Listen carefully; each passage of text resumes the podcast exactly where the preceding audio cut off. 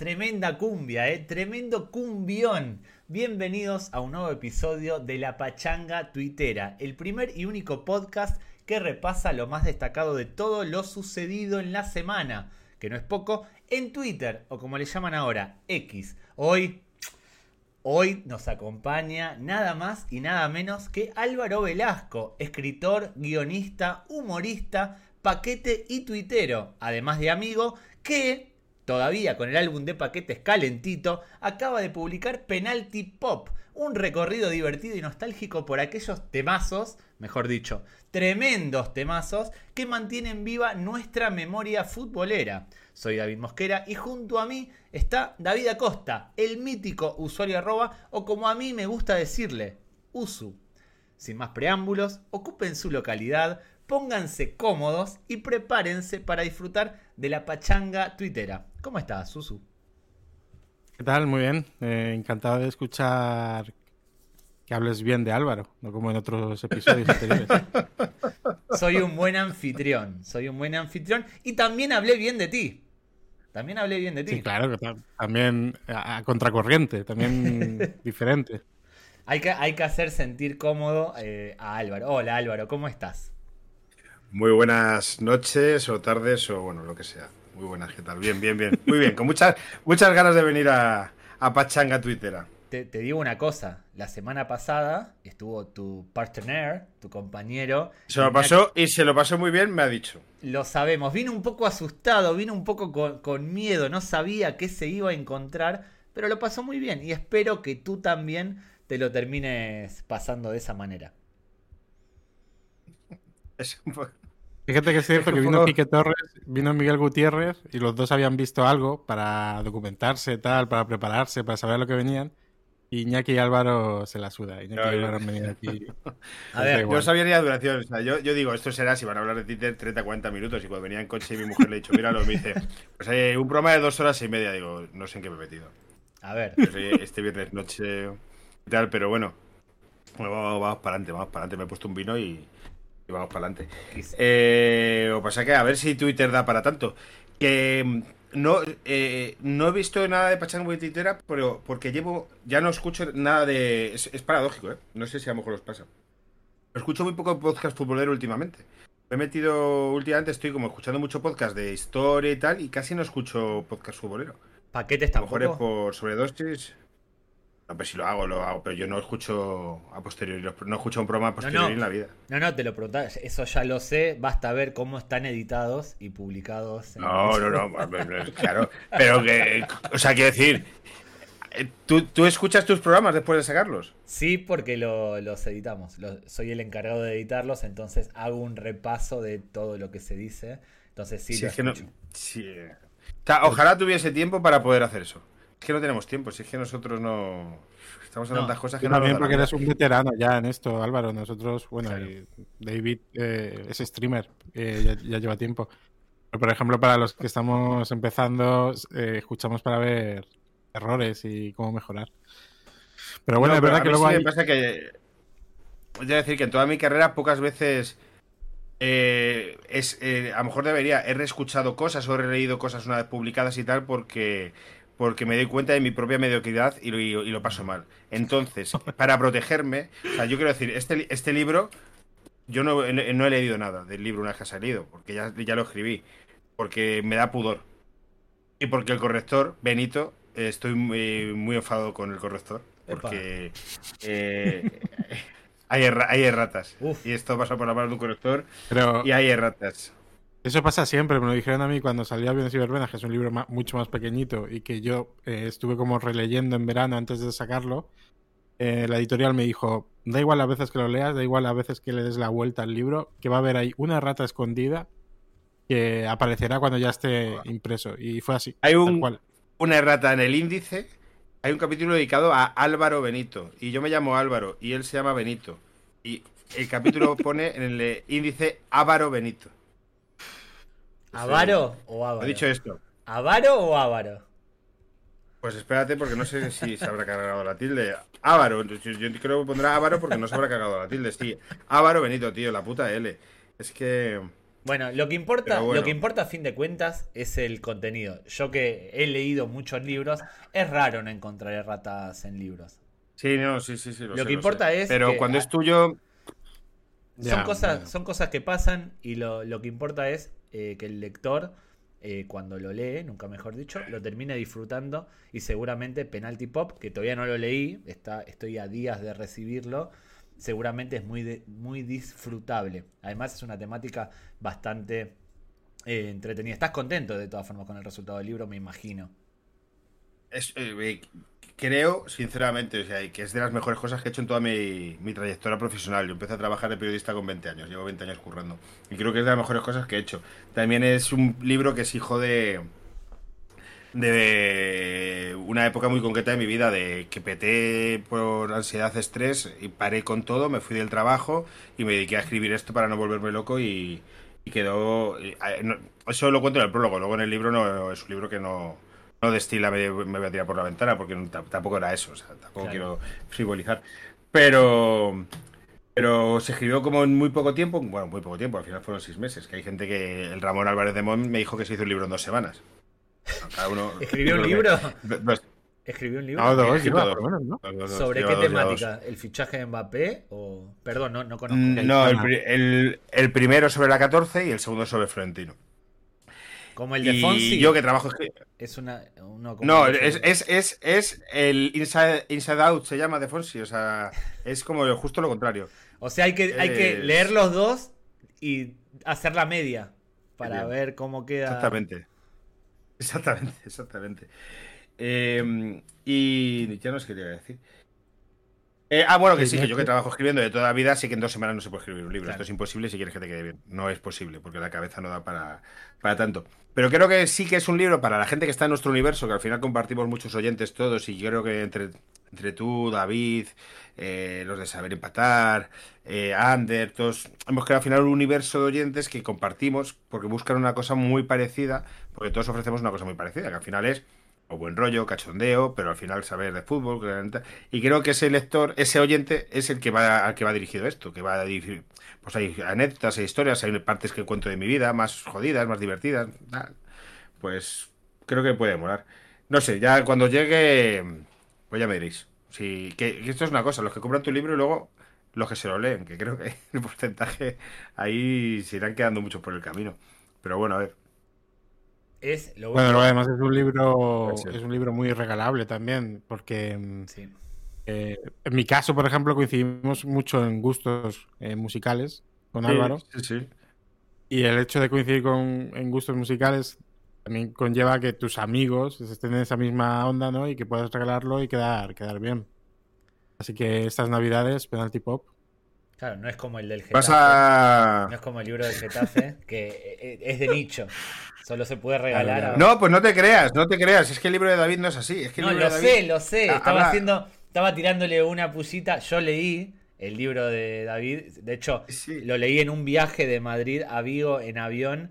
Y pocas veces disfruté tanto leyendo algo como ese libro. Es un libro muy, pero que muy disfrutable. Yo estaba tirando sí. una pullita a modo de broma.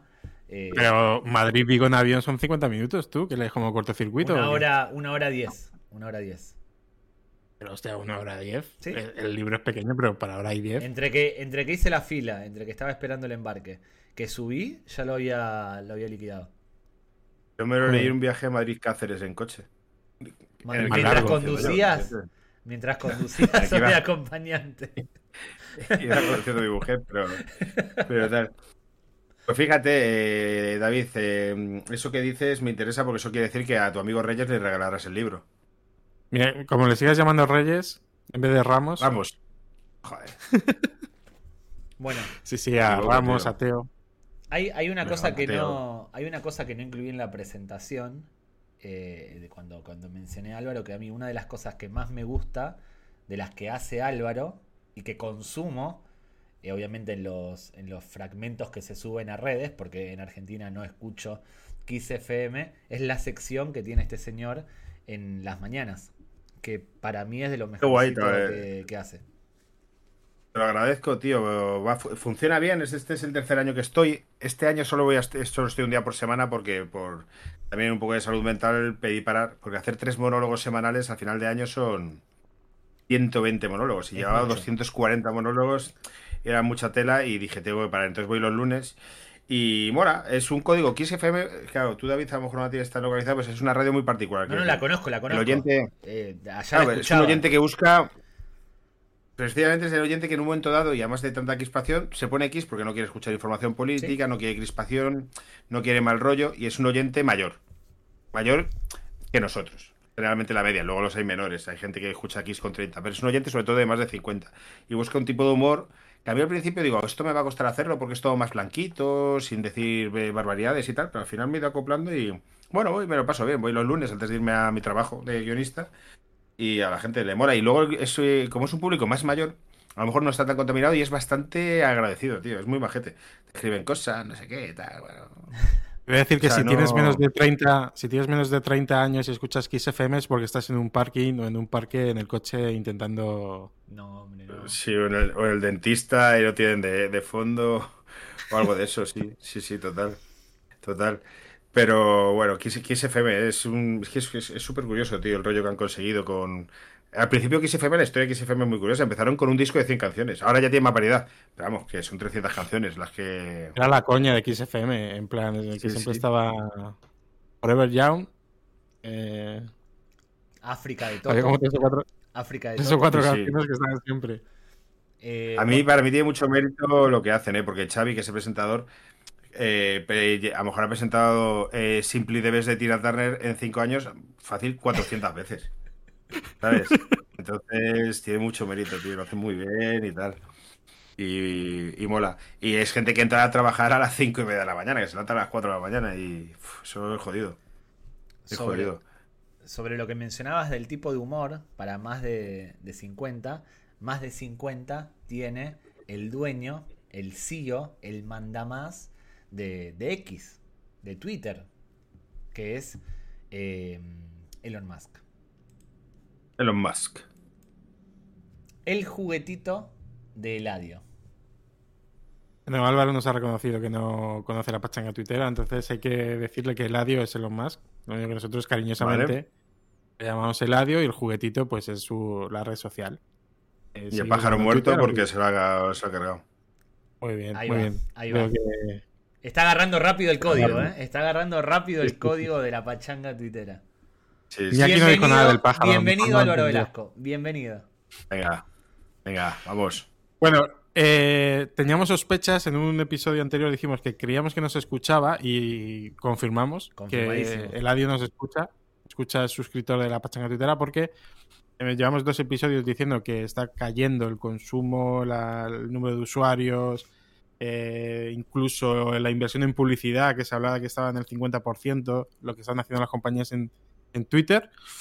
Y esta semana Eladio eh, ha comentado un tweet en el que se dice, oye, el tráfico orgánico eh, en Twitter sigue creciendo, los medios convencionales caen, pero Twitter sigue, sigue en auge, y Elon Musk lo cita y dice, correcto.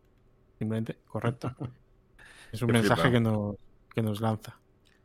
Que es bueno también para tener en cuenta que, según esto, cada vez hay más tráfico o interacciones en, Twitter. Según, según una cuenta oficial, Dodge Designer y Elon, pues lo, lo reafirma. Igual lo de las cuentas oficiales lo hablamos muchas veces, ya perdió un poco el sentido el check de verificado, porque cualquiera puede tenerlo. Entonces ya se perdió un poco. sí, solo dije. Claro, solo hay que ah, pagar. Tienes que pagar, ¿no? Exactamente. Exactamente. Sí, pero yo, entiendo que haya gente que pague cuando son empresas y tal, porque tiene como ciertas ventajas para publicidad y tal. Pero vamos. Tú antes lo tenías. Eh, no sé qué sopla.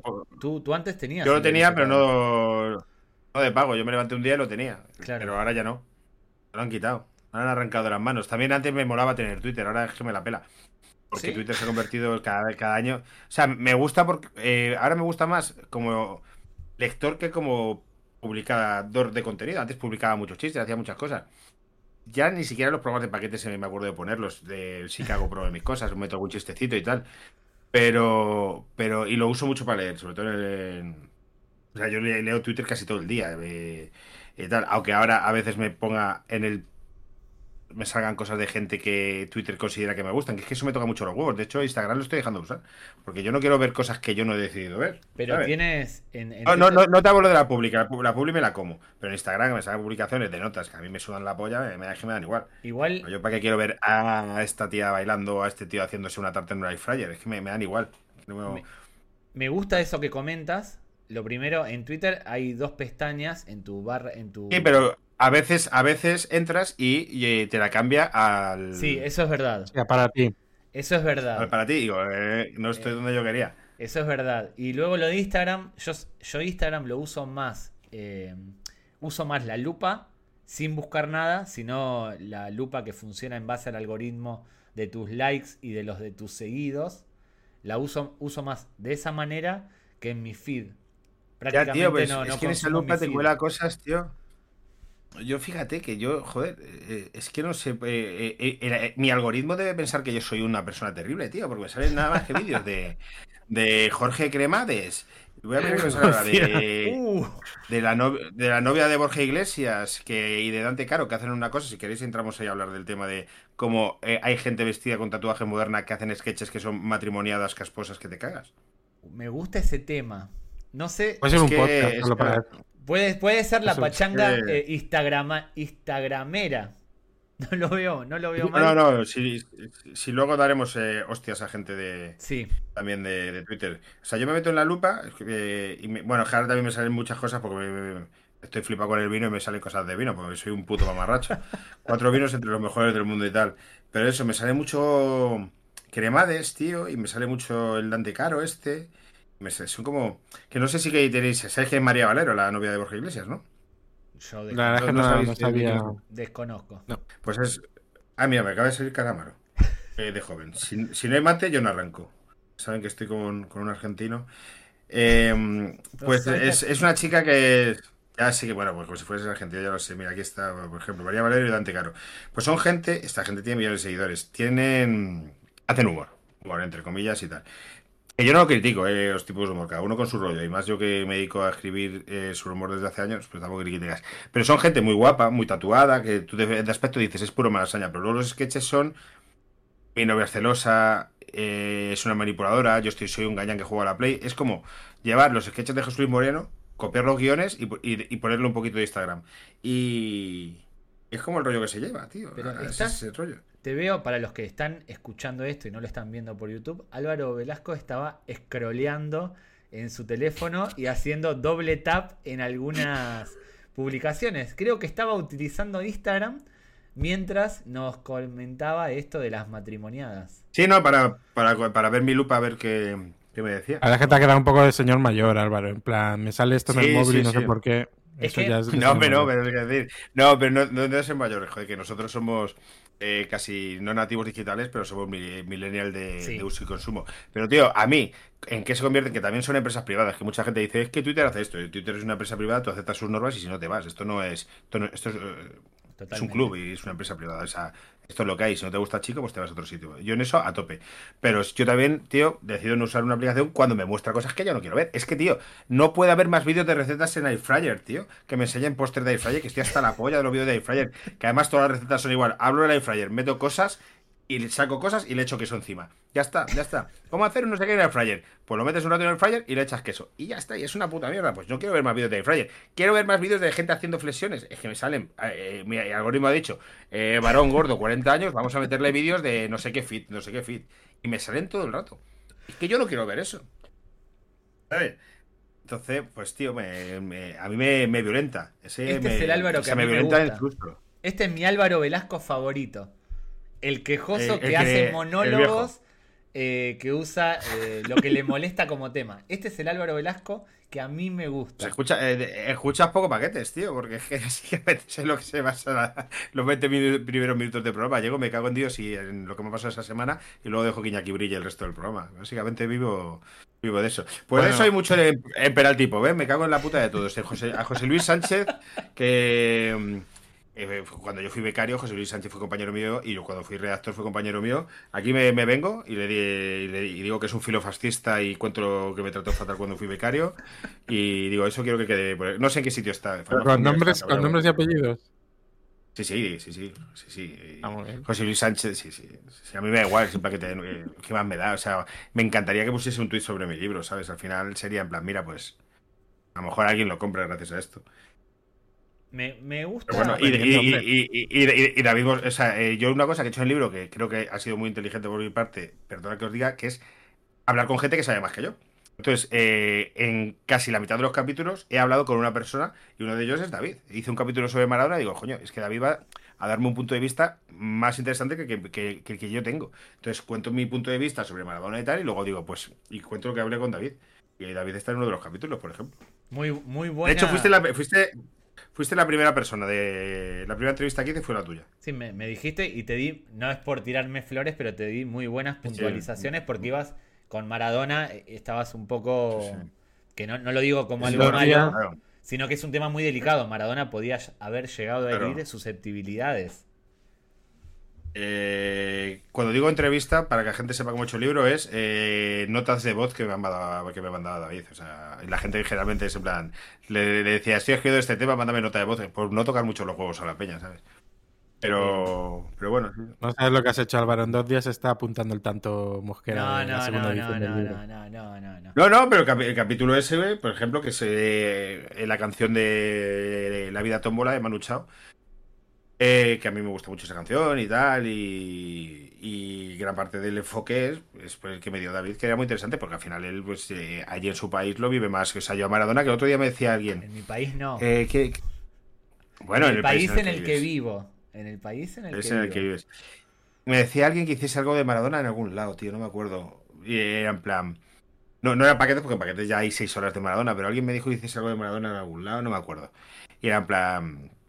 Es que yo a Maradona no le vi. O sea, que yo le vi en el Mundial 94 yo tenía 10 años y en el Sevilla tenía 8. Entonces, Es que claro, no, hay cosas de las que para hablar. No, el tema, el tema de Mara- Maradona, si no lo viviste, no como no habiéndolo visto jugar, sino que si no viviste el fenómeno Maradona y ponerte a escribir sobre él es muy arriesgado. Le pasó a Jimmy Barnes en su libro La mano de Dios, que sin tener ni idea de lo que significa Maradona, de lo que representa, de no haber entendido el fenó- fenómeno de Maradona, hizo una biografía que es deleznable, que es el peor libro sobre Maradona que existe Claro. sobre la faz de la Tierra. Entonces es muy La arriesgado. de.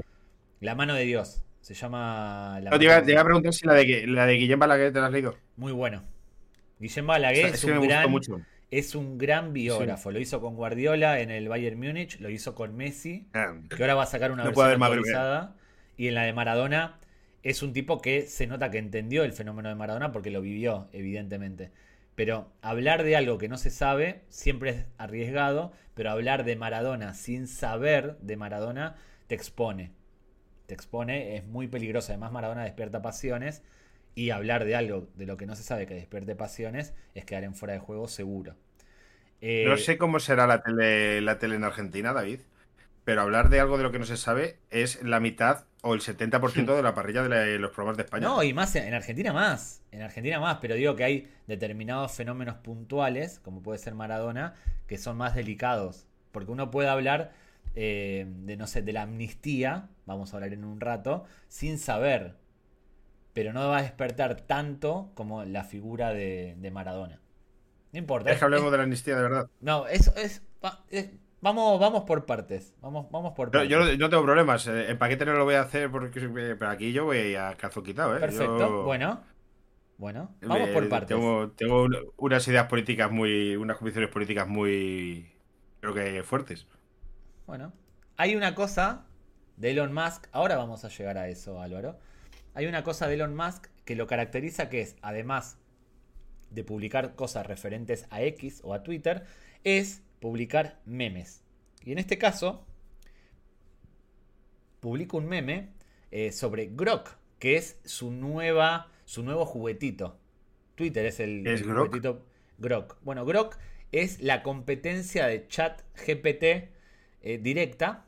Es un chat de inteligencia artificial que destaca por su soca- socarrería, ¿cómo sería? Socarrón, socarronería, como sea que se pronuncie. Sí, ¿no? Destaca por eso, tiene un humor, tiene una tiene humor y tiene una forma de responder un poco ácida, un poco irónica, según Sí. Eladio, inspirada en su propio sentido del humor. El flipado dice que es un chat de, de inteligencia artificial basado en su sentido del humor, así que imagínate. Claro. ¿Os, os acordáis cuando llevábamos GPS en el coche? No Sí. hace muchos años. Pero comprábamos un GPS. Y hubo, no sé si esto se vive en Argentina, ¿eh? pero aquí en España se podían descargar voces de internet. Y hubo, claro, pero es que son unas cosas muy locales lo que te voy a decir. Eh, entonces había dos voces que se descargaba la gente, que era la de Torrente y la de Chiquito de la Calzada. Y eso es lo que no sé si se vio en Argentina. Entonces la gente iba con, gira en la próxima rotonda Harl, eh, coja la, la- la primera fistro a la derecha y, o con la de Torrente, tío. Qué Era gran como una inteligencia detector. artificial. Es un detector de cuñados, eh, básicamente. Pues sí, la verdad es que por ahí van los tiros, yo creo, de Grok. Es verdad que a lo mejor va a aprovechar el lío que tiene ahora ChatGPT, que han echado al socio fundador, a Sam Altman, y a lo mejor quiere cubrir, ese espacio. Pero hablando de, inteligencia artificial y, y chats, te iba a preguntar, Álvaro, en tu bio del libro pone que has creado chistes para Alexia. Estuve, eh, para Alexa, sí, estuve escribiendo. Eh, porque mucho del contenido de Alexa es contenido que escriben humanos y que luego se implementa dentro de la inteligencia artificial y tal. Entonces, tío, fue delirante. Lo dejé de hacer porque me estresaba mucho y era complicado coger el tono. Y ahora os diré eh, exactamente por qué. Pero la primera reunión que tuve con la empresa que hacía esto. Ah, queremos que escribas chistes, tal. Digo, bueno, tal. Eh, pero primero tienes que conocer a Alexa, porque Alexa hay que conocerla poco a poco. Tú la vas hablando y la vas conociendo, tal. Esto, tal. Pues Alexa tiene su propia personalidad, no sé qué tal.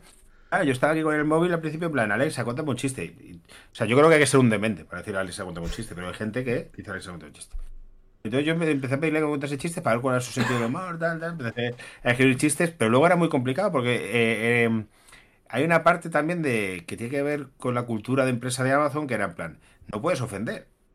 Pero porque dice, tú imagínate que un padre le pide a Alexa que cuente un chiste y el niño pasa por el fondo. Pero no ofender no es lo que os imagináis de contar un chiste guarro. No ofender es, eh, van, eh, eh, papá, papá, ¿por qué?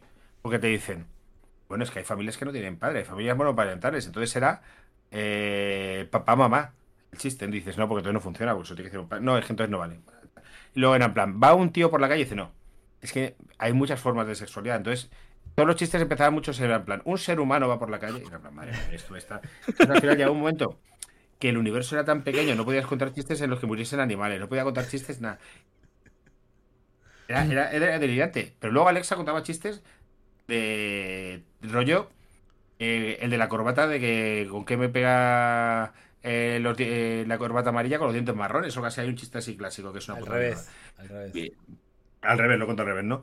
Pero esta era en plan, no, es que ahora quieren darle una nueva eh, aspecto a Alexa, no sé qué, y estuve ahí unos meses que lo hacía cuando llegaba tarde a casa, o sea, para poder de currar a casa, y digo, pues tío, esto es muy estre-". Pero bueno, estuve ahí y a lo mejor tienen mil chistes míos, Alexa. Sí, sí, tío, es una, una cosa curiosa, macho. Desafío. Voy, voy a Sí. desafiar a todos los que están escuchando o viendo esto. Si tienen Alexa, que es de Apple, de, de Mac, creo, no sé cómo se dice, que le pidan que les cuente un chiste. Es probable que ese chiste sea obra de Álvaro Velasco y que lo comenten, que lo dejen en comentarios qué chiste Es que, escrito por Álvaro. Pero, escucha, tú le puedes decir, cuéntame un chiste de futbolistas, te puedes decir, o puedes decir, cuéntame un chiste de brasileños, cuéntame un chiste de australianos, cuéntame un chiste de... ¿Qué, Entonces, chiste, qué chiste de futbolista escribiste para Alexa? No me acuerdo, tío, si hice, si hice cientos, tío. no Pero hay chistes de futbolistas, o sea, si alguien pregunta o pide sí, un chiste, sí. bueno, Sí, hice, hice solo. Hice, yo iba mandando listas de 10 en 10. Recuerdo que hice una lista de 10 chistes de los Juegos Olímpicos. Ah, pues no sé, pues no me acuerdo. Bueno. eran todos chistes que casi todos. Eran chistes de juegos de palabras o cosas así. que la gente le pida a Alexa un chiste de futbolista y que escriba en comentarios qué chiste le, le- le tiró a Alexa, le hizo Alexa. Voy a ver si, si lo tengo instalado para pedirle un chiste. Es que yo no sé si. Yo me lo tengo, yo lo tengo. Tío, porque... Pues pídeselo, pídele que te cuente un chiste. Dile, Alexa, pídele que cuente un chiste. Oye Siri, Te oye. Siri, No, no te hace mucho Oye, caso. no levantes la voz, ¿eh? Siri, cuéntame un chiste. Está quedando perfecto. Ah, me lo está poniendo. En la casa del terror, una niña se topa con un hombre disfrazado de vampiro, quien le pregunta, ¿te doy miedo? No, gracias, ya tengo mucho. Sí, pues mira, ese, ese, ese, es un buen ejemplo de chiste, aunque al principio parecía sexual, porque una niña se fuera algún vampiro y tal. Pero es un ejemplo de los chistes que, que había para Alexa, súper inocentes, en plan, ¿te doy miedo? No, ya tengo. Bueno, bueno estaría bien entonces que te contrate Ladio como guionista de Grok, que es su chat eh, macarra. Lo más viral. Bueno, lo más viral. Eh, seguimos con, con temas eh, políticos en España. En este caso, por, en esta semana ha sido por la investidura de Perro Sánchez. Siguen las protestas en, en Ferraz y hemos rescatado algún tuit pues, eh, bajo el tono del humor, ¿no? El otro día fallaban las comas, otra vez eh, un tuit en el que en el que no se utilizan. Le sale un chaval así como triste, tristón, en, en Ferraz, con un cartel que pone Felipe VI para esto. Falta la comita ahí para Felipe VI. Para esto. Para esto. Bueno, el otro día de eh, España acaba de despertar hijos de puta, pues hijo, hijos de putas. Pues un poco, un poco parecido. Eh, nos hizo también bueno, iba a decir muchas gracias, pobre la mujer, ¿no? Eh, Lourdes Romo tuiteaba a las 8. Estoy sola frente a la sede del PSOE en Huelva, ciudad. ¿Alguien me acompaña? Ella en La Palma, como dando datos. Segundo tweet. 20, 20 y 15 minutos. Sigo sola con mi bandera. Y juntaba fotos. Ahí seguía la mujer. Ja Javier Negre, periodista de la bancada de la derecha, como dijimos otro día, Sí, tío, no eh, me sigue en Twitter, a mí no entiendo por qué, ¿eh? Te habrá equivocado con alguien. Sí, sí, yo creo que estoy equivocado. Quita el tuit de Lourdes y dice: Está dormida Huelva, vayan a acompañarle a esta buena señora. Y ya el último, el, el del remate ya de la historia, a las nueve en punto, dice Lourdes: Nos vamos ya. Me he emocionado. A las ocho y media se ha unido una mujer a acompañar. Y aparecen las dos mujeres con la bandera de España frente a la sede del PSOE. Qué, qué así como ternurilla, ¿no? ¿no? ¿Qué, qué habría que hablar alguna vez, habría que hablar alguna vez de la ortografía de los periodistas de extrema derecha. ¿eh? Es muy mejorable. Sí. Queda, creo, a la... Hablando de periodistas, hablando de periodistas que han salido un poco a, a hablar de, de, amnistías y de investiduras, eh, Pedrerol estuvo, estuvo en el hormiguero. Eh, vaya combinación, ¿eh? Y bueno, un poco lo que viene a decir Pedrerol es, si me estás viendo Pedro Sánchez y tienes tiempo para pensar lo que vas a hacer, como páralo, ¿no? Para, para esto. Este tweet eh, lo publica la cuenta oficial del chiringuito, lo cita el usuario Pablo Ortega con dos es y dices y dice, también podrías pensar en cómo acosabas a mis amigos y a mí en una discoteca de ambiente, refiriéndose a Pedrerol. Le contesta otro usuario. ¿Quieres que lo voy a. Te leo yo la respuesta de, de, de ese usuario? Así hacemos diálogo. Hacemos bueno, diálogo. José. José Antonio, el, el usuario José Antonio, dice: Podremos estar o no de acuerdo en lo que diga este hombre, pero es innecesario intentar sacarlo del armario. Luego nos damos golpes de pecho por tolerancia y respeto a la intimidad de cada uno. ¿Qué coraje me da esto, macho? Todo por querer protagonismo de que te tiró la caña como una buena conversación de Twitter, entra un tercero. Un tercero que dice, oye, aquí tengo que entrar yo porque veo que esta gente no se centra. Entonces, Chirios dice, a ver, que muy dentro del armario tampoco está. Sale por el ambiente. Vamos, en Chueca se le ve y varios le hemos visto ligando ya en compañía de chavales de 20 años. José Antonio, eh, vuelve. Eh, eh, espera, voy a decir una cosa en descarga de ese comentario. Di. Muchas veces pensamos que la gente tiene 20 años y a veces tienen 24, 25, 26, porque ya somos mayores. Entonces vemos a gente de 20 años y luego tienen 25. Bien, buena, buena aclaración. José Antonio vuelve a contestar, en este caso, ah, perdone usted, acabo de enterarme que salir por el ambiente, aunque sea gay y quiera llevar una vida íntima o separada de mi profesión, implica que se me ataque con eso. Y sí, otra vez, repitiendo lo de los chavales jóvenes, tenemos un pequeño problema. A lo que entra un cuarto para que ya diga, diga, no, a ver, estos se están desviando. Entonces, Glitter Punk dice, hombre, lo de la vida íntima hasta que arrincona a Peña en los baños del Berby porque soy pererol, trabajo en la tele, hazme una mamada y te invito a droga. entonces la banderita de la intimidad está regulera. Esto Hostia. es purito Oye, Twitter. el, el BRB es como una mezcla entre oso y Barbie, ¿no? Sí, sí, sí. Me sí. parece que sí. Hostia, está muy bien tirado el nombre, mola, ¿eh? Buen naming, ¿eh? Vean. BRB. Eh, nuestro amigo Patch Barbie Soso. estaría, nuestro amigo Patch estaría orgulloso de, de la, uti- de la combinación de nombres para crear un naming eh, ¿Qué, como este. ibas a decir? Nuestro, a nuestro amigo Patch se le vería en, en el cuarto juro del BRB. No, igual yo acá tengo que tirar, me voy a poner en modo José Antonio y voy a tirar una lanza en favor de, de Pedrerol. Está muy mal lo que hacen muchos de tirarle con eso. Porque es un poco exponerlo. Si el tipo por X motivo no quiere salir del armario, no tiene que ser presionado para eso. No tiene nada de, de malo. No veo eh, decir lo mismo de otros periodistas de, con otra orientación sexual. Es muy Twitter esto de empezar hablando de que Pedro Sánchez recapacite sobre lo que quiere hacer y, y terminar con hablando de mamadas y drogas en, en el baño de un local de ositos. Yo creo que más allá de eso, que sea Pedrerol en el programa de Pablo Motos, el que le diga al presidente del gobierno lo que tiene que hacer, además pidiéndoselo como, como estos vídeos que hace de, su editorial en jugones, es- creo que eso es lo que es. Creo que todo esto es una cortina de humo para tapar lo que hizo en el hormiguero. ¿No, ¿No te molesta, Álvaro, que gente como Pablo Motos, Iker, Iker Jiménez, eh, Ana Rosa y demás digan que no pueden, eh, que tienen, que sufran censura y que no pueden decir lo que piensan cuando constantemente están diciendo lo que piensan? Voy, voy- voy a decir una cosa de los dos lados, para que, que- porque los dos lados cuecen habas.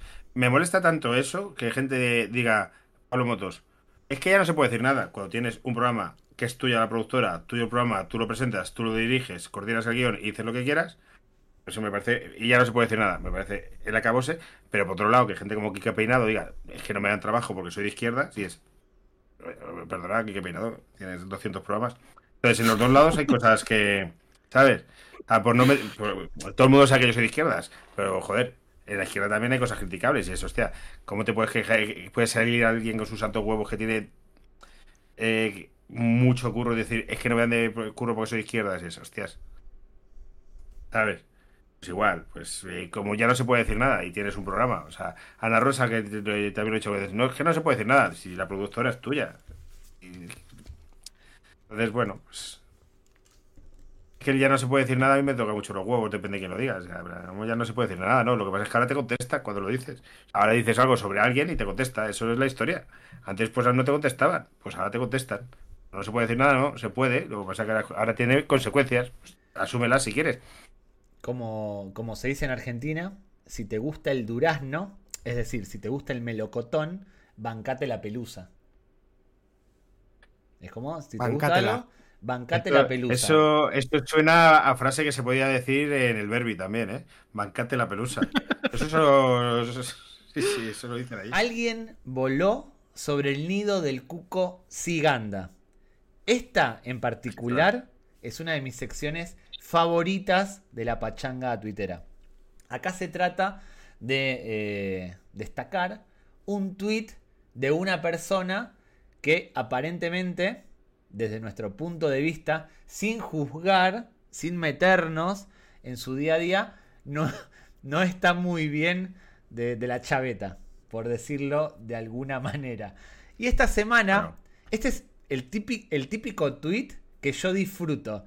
Es, yo no pago Twitter, pero pagaría Twitter si todos los tuiteros fuesen como Ricardo de Espíritu Balbuena, arroba el zorro eh, tacneno, que es un tipo que tiene miles de seguidores, tiene más de 100.000 seguidores, y esta semana tuiteó un hilo, un hilo no, un texto muy grande porque paga el verificado, que dice lo siguiente. Les pido atención y luego lo comentamos.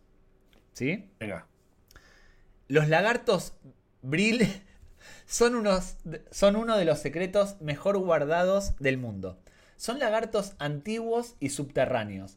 Los líderes mundiales, las celebridades y la élite están permitiendo su ingreso a esta dimensión.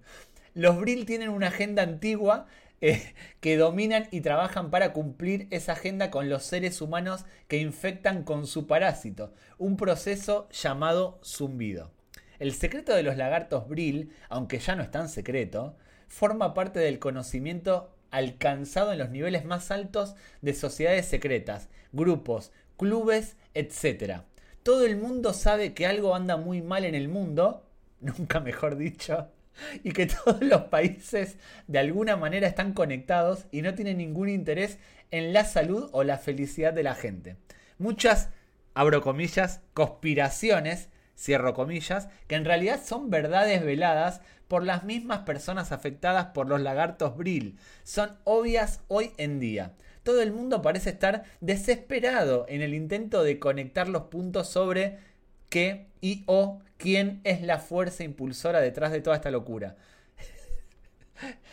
si no se tienen en cuenta estos hechos, se condena a la raza humana a convertirse en drones y a permitir que la gente siga sacrificando niños y adultos a estos, abro comillas, demonios, cierro comillas. ¿Qué les parece este texto? Eh, o sea, como sinopsis de una serie, pues, pues está bien, ¿no? esto podría ser la sinopsis de una serie, de ocho capítulos de una temporada. En plan, pues... ¿Cómo? ¿Cómo no tenía localizado a este señor, no, no sabía un poco, no sé... No, no, no aprovechas Twitter eh, como yo, no, no, no le sacas partido. No, no, no, no le sacas todo el jugo. A mí lo que me llama la atención es cómo una persona se puede convertir en dron. No, todavía no caí en ese, en ese proceso. Quiere decir que cuando manejamos un dron, estamos manejando a una persona. De todas formas, como yo les decía, yo cuando veo uno de estos tweets, lo primero que hago es ponerlo en el grupo de la pachanga tuitera, como para dejarlo marcado y poder hablar de él en, en el episodio. Que, ¿Qué es el grupo de la pachanga tuitera si sois dos? No, pero es un grupo dedicado al contenido del programa. Ah, vale. ¿qué grupo? No, no, es un grupo que tiene que ver con todo lo relacionado con el programa. No mezclamos, somos profesionales. Yo creo que Paquetes, como no prepara los programas, como en Paquetes no se prepara nada, no necesita. No, pero mira, sí que tengo un grupo en el balón de los Raúl que se llama Volcado de Contenido. es como la 3 se llama a lo que es. Eso sí lo tengo. Bueno, ahí está, es exactamente lo mismo que, que la pachanga tuitera. Bueno, lo primero que hago es ponerlo en ese grupo y lo segundo es sentarme, ponerme cómodo, como le sugiero a los que nos escuchan eh, que disfruten de esa manera la pachanga tuitera, y entro en comentarios. Porque en comentarios suele estar la magia, suele estar lo bueno. Entonces, yo al entrar en comentarios seleccioné cuatro, porque es un tweet bastante viral dentro de ese mundillo y tiene de todo. Por ejemplo, el usuario eh, Oriont dice: lagartos bril, reptilianos, grises, pleyedianos, vete tú a saber qué es, etcétera. Todos son una y la misma cosa con diferentes caras para engañar a los amantes del oculto. Se llaman demonios. Su objetivo es destruir a la raza humana. La lucha de Lucifer contra Dios. Igual perderá. Dios gana. Gran tweet, gran comentario. Otro, María José de la Rosa Serrat. Cada vez más gente despierta pero me temo que a estos no se les puede parar. Nosotros somos de su granja humana, son los amos del mundo, conocen muy bien todo de nosotros, súper inteligentes y han extinguido a la humanidad muchas veces. Otro, Henry Martínez, dice, ya esa guerra se está librando en los túneles que hay diseminados, dice, es diseminados, por todas partes del mundo. Muchos no lo saben, es una guerra silenciosa y no es fantasía. Y cierto, investiguen bien, los que no creen pronto verán la verdad. El mejor, de todas formas, es Ángel Gabriel, que dice, excelente, muy bien sintetizado. Le gustó mucho el resumen que hizo el doctor sobre los lagartos Brill y yo obviamente disfruté con estos comentarios y con el resto. ¿Alguna opinión sobre esto, chicos? Te toca en una reunión de vecinos esta gente y te la destroza. Yo, te quiero hablar de dos cuentas, tío. Hay una que se llama, que seguro conocéis, eh, Negacionistas Out of Contest. Una de mis favoritas. es muy, es muy guay. Y al podcast de un amigo de Ángel Codón, Tiempo de Culto, hace poco fue el chico que lo hacía y estuvo contando cosas y tal. Y luego quiero reflexionar sobre la figura de una periodista que se llama Beata Legón, mm. que esta es Es, es una Ya. se ha ido Old a- school. Era- ¿eh? ¿No era una diputada del PSOE que se cambió o algo por el estilo? ¿O era una.? No, no, no. Beata, Beata Alegón es periodista, y fue tertuliana de televisión y tal, hasta que ya en ciertos programas se plan, hostia, es que se está pasando mucho de frenada, sobre todo con el tema eh, nos vacunan, nos envenenan y todo esto. Entonces las compra todas. Y el- de hecho la tía ha hecho una cosa que es co- comprar la marca eh, Diario 16, que fue un diario más o menos prestigioso que hubo en España en su día, que lo fundó Pedro J y luego le echaron y Pedro J funda el mundo. Y entonces era un diario 16 de internet, que es tienen la marca ellos, y realmente es clickbait y todas estas cosas para gente despierta y tal. Eh, igual. Pero ahora, eh, cuando crías monstruos, eh, te devoran. El otro día, eh, porque eh, hay un- gente que es muy nacionalista española, que es en este rollo antivacunas y tal, y puso algo así como, gracias a los nacionalistas vascos y catalanes hemos parado a los fascistas. Y una retaila, y me lo- yo me lo gozaba de, eh, pensábamos que, eras eh, una persona despierta y estás tan dormida como los demás, nos has defraudado, aparte de muchas cosas de tal. Entonces es que yo creo que cuando crías estos monstruos al final te devoran. Le, le pasa a muchas cuentas de periodistas de Twitter. Macarena Olona le ha pasado. Ha creado unos monstruos que han devorado. Entonces es, es eso. A, a A mí ver, me Beata gusta León es que las, las compra casi todas. Es decir, que hay gente que las compra casi todas, pero las vacunas y, y las que haga falta, ¿eh? A mí, yo en la, en la época del COVID, una de las cosas que más me gustaba era leer hilos sobre vacunas. Obviamente, yo para mí las vacunas eh, solucionaron un problema, que era el del virus. Creo que los científicos saben más que cualquiera de nosotros sobre vacunas. Y me gustaba leer hilos antivacunas. Me gustaba ver los argumentos y me gustaba ver las conspiraciones que aparecían al respecto. Y en Sí. este, en este tweet había también un comentario que me llamó la atención, que era alguien era la cuenta Not Up Q, QE, o QE, como sea que se pronuncie, una cuenta en inglés, que citaba un tuit suyo que estaba relacionado con el parásito Brill de los reptilianos lagartos, o algo por el estilo.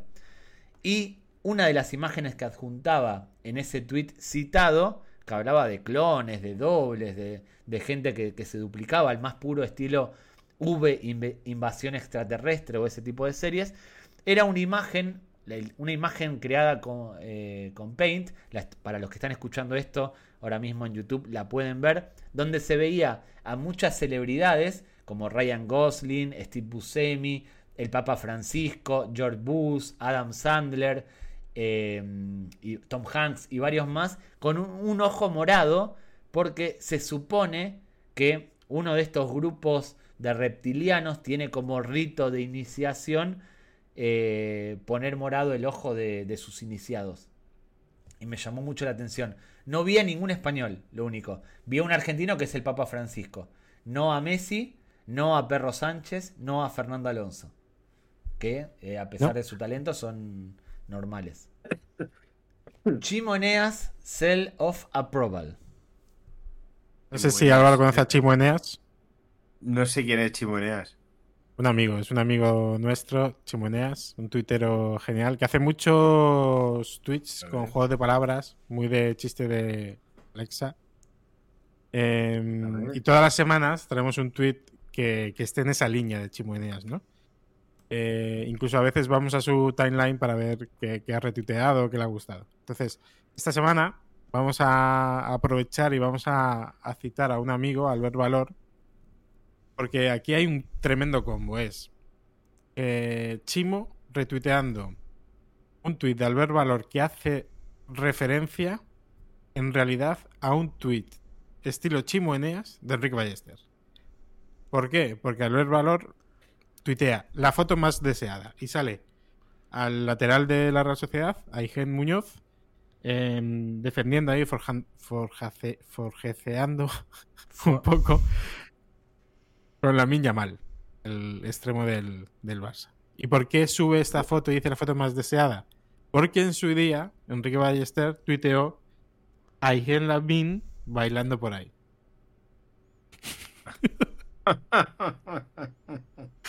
Hay Y gente- ese es el- Álvaro, Bien, el- bien, bien. No, no, no. Pero deberías- el, el nivel, el nivel es, es altísimo. Álvaro, te es recomiendo, te recomiendo que sigas la cuenta. Seguir, Chimoneas. a- a- venga. Eh, Le voy a seguir ahora mismo. No, no te vas Ah, a está arrepentir, te lo digo completamente en serio, no te vas a arrepentir. A veces tira algunos que son polémicos, pero no te vas a arrepentir. Siempre son blancos, ¿eh? Siempre son chistes blancos. Muy Alexa Chimoneas, ¿eh? Yo Sí. creo que podría tener curro ahí. O sea, a- a- eso quiere decir que yo haya hecho eso un curro, no quiere decir que sea lo que me mola a mí, pero. Pero. Si estoy leyendo algunas cosas. ¿Te sigue? ¿Te Claro. sigue, Chimo? No, no me sigue, tío. Le he seguido sin que me siga. ¿eh? Bueno, ya- muy bien. Ahora va a haber un follow back. Chimo, cuando escuche esto, te va a seguir. Te va a seguir. Muy bien, pues sí. U- u- u- un abrazo, Chimo, que es una cosa que se decía en el tómbola. Tú no lo Joder. O como decía, ¿no? Como era un beso, Chimo, ¿no? Que te Pero carnele. que- Sí, Te quedas y, y cuando, cuando Florentino invitaba a María, decía, un beso, Chimo. ¿No? Florentino. No recuerdo de pero eso. Fl- Florentino Fernández. Decía que de Crispin. Cuando hacía, cuando hacía de Mariñas. Madre Y mía. hacía Miki, Miki, Miki hacía de Carmele. Ronda relámpago. Ronda Miguel relámpago que eh, son preguntas a nuestros invitados, Álvaro. Ah, vale, vale, vale, muy bien. Son siete preguntas. eh, la llamamos relámpago, pero por ahora eh, han pasado por aquí tres invitados. Ninguno la ha hecho relámpago. Así que, además, Venga, el vamos. tiempo no es un problema en este podcast. eh, podemos eh, alargar lo que, lo que quieras.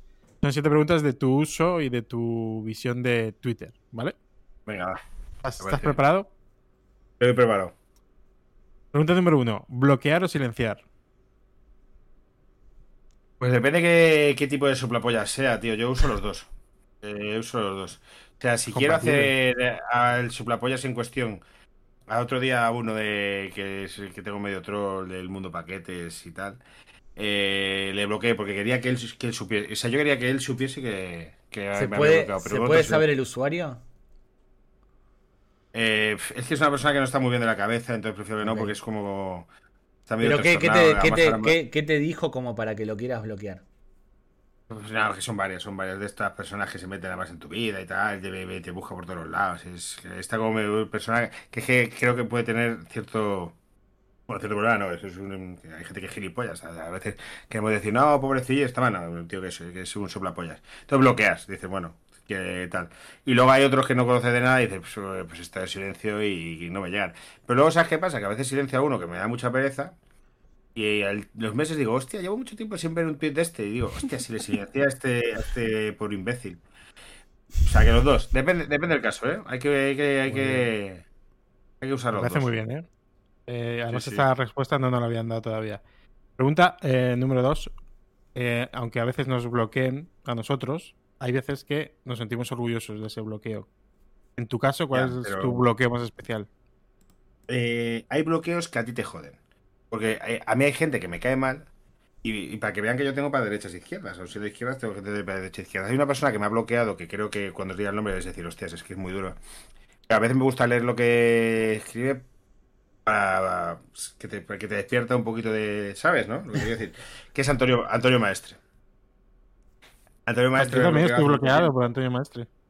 Sí, es, es un bloqueador y luego pues, porque tiene muchas cosas que dices, tío, Antonio, es que lo que dices, no, eh, estás construyendo un castillo de naipes, o sea, construyes eh, una cosa que tú quieres llegar a, a un punto a base de hacer muchas trampas y no sé qué, no sé cuánto y tal. Y luego que tiene muchos cadáveres y de esas cosas, pero bueno. A veces me, me pasan un tweet, eh, me por, por WhatsApp, Antonio Maestre, y no puedo verlo. Entonces me tengo que ir al navegador y poner Antonio Maestre de Twitter y entrar, que al final lo ves. Porque si alguien te ha bloqueado y quieres verlo, lo ves. Pero Lo único que puedes que no te... ¿no tienes acceso a la cuenta de paquetes? No, la llevo aquí. La cuenta de paquetes la llevo aquí. Ah. El Twitter de paquetes lo llevo aquí. Yo llevo, o sea, yo, yo edito, subo tal y él lleva las redes sociales. Como veréis, pues hoy apenas Sí. se actualiza. O sea, que como veréis, sí, sí, lo lleváis aquí. Te, te Está hago muy una, intimada ya. Te hago una pregunta, te hago una pregunta sobre los bloqueos. Cuando ves que alguien te, te bloqueó, porque eso uno lo descubre cuando justamente entra en un link de un Twitter, de un tweet, Sí, mejor dicho, sí. y ve que está bloqueado. ¿Le devuelves el block? No, pues se llama bloqueado a mí porque se lo voy a devolver. O sea, no me va a ver Porque- a mí. O sea, es que decir, No, ya- él si quiere te puede ver. Yo te puedo bloquear Claro. a ti y yo puedo seguir viendo no tus tweets. nunca. Hombre, no, no, no, no le devuelvo el blog. Yo entiendo que si alguien me bloquea a mí es porque no quiere tener una interacción conmigo. O sea, que no. También me, Albert Rivera me bloqueó y a veces me gustaba ver cosas. Tony, Tony cantó. Eh, algunos de estos que te bloquean dices, hostias, pero no sé. No, no, no, no, no, no, no hago blockback. Blockback. Y al revés, tu follow más especial. Ese que en una sobremesa dices, mira quién me sigue. Hostia, es que a mí me sigue mucha gente que mola, tío. Te- no sé por qué, pero tengo, tengo esa suerte. Pero mira, por ejemplo, puedo decir un, un especial. Yo trabajaba en Buenafuente. Un año trabajé en Buenafuente en el Terrat y en cuanto me fui de la empresa, eh, me dejaron de seguir Buenafuente y Berto en todos los lados. Eso fue en plan. Pero me siguen, tío. Cuando trabajaba con ellos sí, ya. Y ahora yo creo que ya ni se acuerda quién soy, porque estoy hablando del año, del año 2015. Pero no sé qué. No sé. ese dolió, ¿eh? Ese, ese. Juancho, Juancho, eh, eh, a nivel de fama, a lo mejor Juancho Hernán Gómez, que es un jugador de la NBA. Yo no sé, me sigue. Si me, o sea, que te sigan no quiere decir que te lean. O que sepan quién Sí, eres, no. incluso. Le devolví- eso, da- le eso de- da igual. sí. Cuando, cuando te siguió, ¿le devolviste el, el follow? Es que no sé quién fue primero, porque me sigue desde que estaba, yo creo que en, en España, antes de. Bueno, ahora está en Grecia, desde que está en España. No sé, me quedo, es el primero que se me ha ocurrido ese, sí, pero bueno. A mí me molaría que me siguiese perro chanche. Actor Y- de Netflix, de la película esta de Netflix. Eh, cuarta pregunta. ¿De qué cuenta, si pudieras elegir, serías community manager durante un día? Eh, pues eh, ojo al Twitter de Pedro Sánchez, para poder hacer una ronda de tweets que se puedan usar dentro de 10 años, ¿sabes? Bien, buena. para, buena para recuperar ese. Sí, sí. Sí. Tengo, tengo- tengo una, bueno, un amigo de mi mujer que trabaja en, en el Twitter de Moncloa, tío, y me cuenta cosas que son muy curiosas de, de la cantidad de gente que no está bien de la cabeza que les escribe. ¿Qué, qué tu- no, no voy a entrar en eso, no te voy a preguntar, no te voy a repreguntar para no comprometer a nadie, pero si tuvieses Sí. que escribirle un tweet a Pedro Sánchez, ¿qué pondrías? Os pondría, y además, eh, porque es 100%, 100 verídico, pondría, las pizzas de Luna Rosa no son para tanto. Porque es que hay mogollón de gente que ha ido al puto Luna Rosa a comer pizza por el tuit de este señor, que ahora tiene una pizza que se va cojonuda y que, que están buenas, porque son unas pizzas que en Madrid hay mil más. En Te- plan, ya. ¿Te lo, te lo puedo mejorar? ¿Te lo puedo mejorar? Sí, Dos sí, palabras sí, al claro. principio de tu copy, de tu texto. Al final, las pizzas de no son tan buenas. Como no entiendo. Que empezaría con al final, le pondría esas Ajá. dos palabras como para decir tanto revuelo que se armó y tutear ahora, al final Ah, no son final. tan buenas. Vale, bueno, al final no son tan buenas. Que no están mal, ¿eh? Pero tampoco yo... Pero vamos, que No, no, no son eh, tan buenas. vamos, Yo no digo que, que estén mal. no, no. Pregunta número 5. ¿Qué personaje histórico que ya pues haya fallecido te gustaría que estuviera actualmente en Twitter? ¿Qué personaje histórico que haya fallecido? Eh, pues a lo mejor... ¿Sabéis que, quién es Carlos de Austria? Que es que es una figura histórica que me gusta mucho. Carlos de Austria, hermano bastardo de Felipe II, Jeromín de, de- de niño que se crió en Leganés. Pues porque es una figura que me gusta mucho. Es uno de los generales españoles más importantes y... y Car- Car- Car- Carlos de Austria. ¿Cómo sería su arroba? ¿Cómo sería su, su arroba? Su nick. Eh, eh, se- su nick, arroba Felipe Palo, Felipe II Bastard Brother. Se puede decir que estaría todo guapo que Carlos de Austria tuviera, tuviera Twitter. La sexta pregunta es: ¿el tweet se borra o se holdea? Yo, yo tomé una decisión hace unos años, me metí en una aplicación y mira que tenía tweets a lo mejor con 20.000 tweets y a partir de 2020 para atrás no tengo ninguno. Y cada cierta vez me da el venazo y cojo a partir de... Ahora estamos en 2023, pues me meteré un día en una aplicación de estas y del 2023 para atrás que me borre todo. Me borre todo, porque luego un Fonsi de la vida de estos te saca un tuit antiguo. Una vez el Fonsi me la lió. Era en plan, eh, Álvaro Velasco que hace... eh, hace eh, publicidad de casas de apuestas. Ojo, que no, es- que no es ilegal. Pero no era el caso. Era cuando yo eh, estaba trabajando de guionista en una cosa que era una, una cosa que duró muy poco, que eran unos trivial que hacían en, en internet. En, te metías en una aplicación de trivial, entonces salía y yo presentaba el de deportes y yo escribía esos trivial.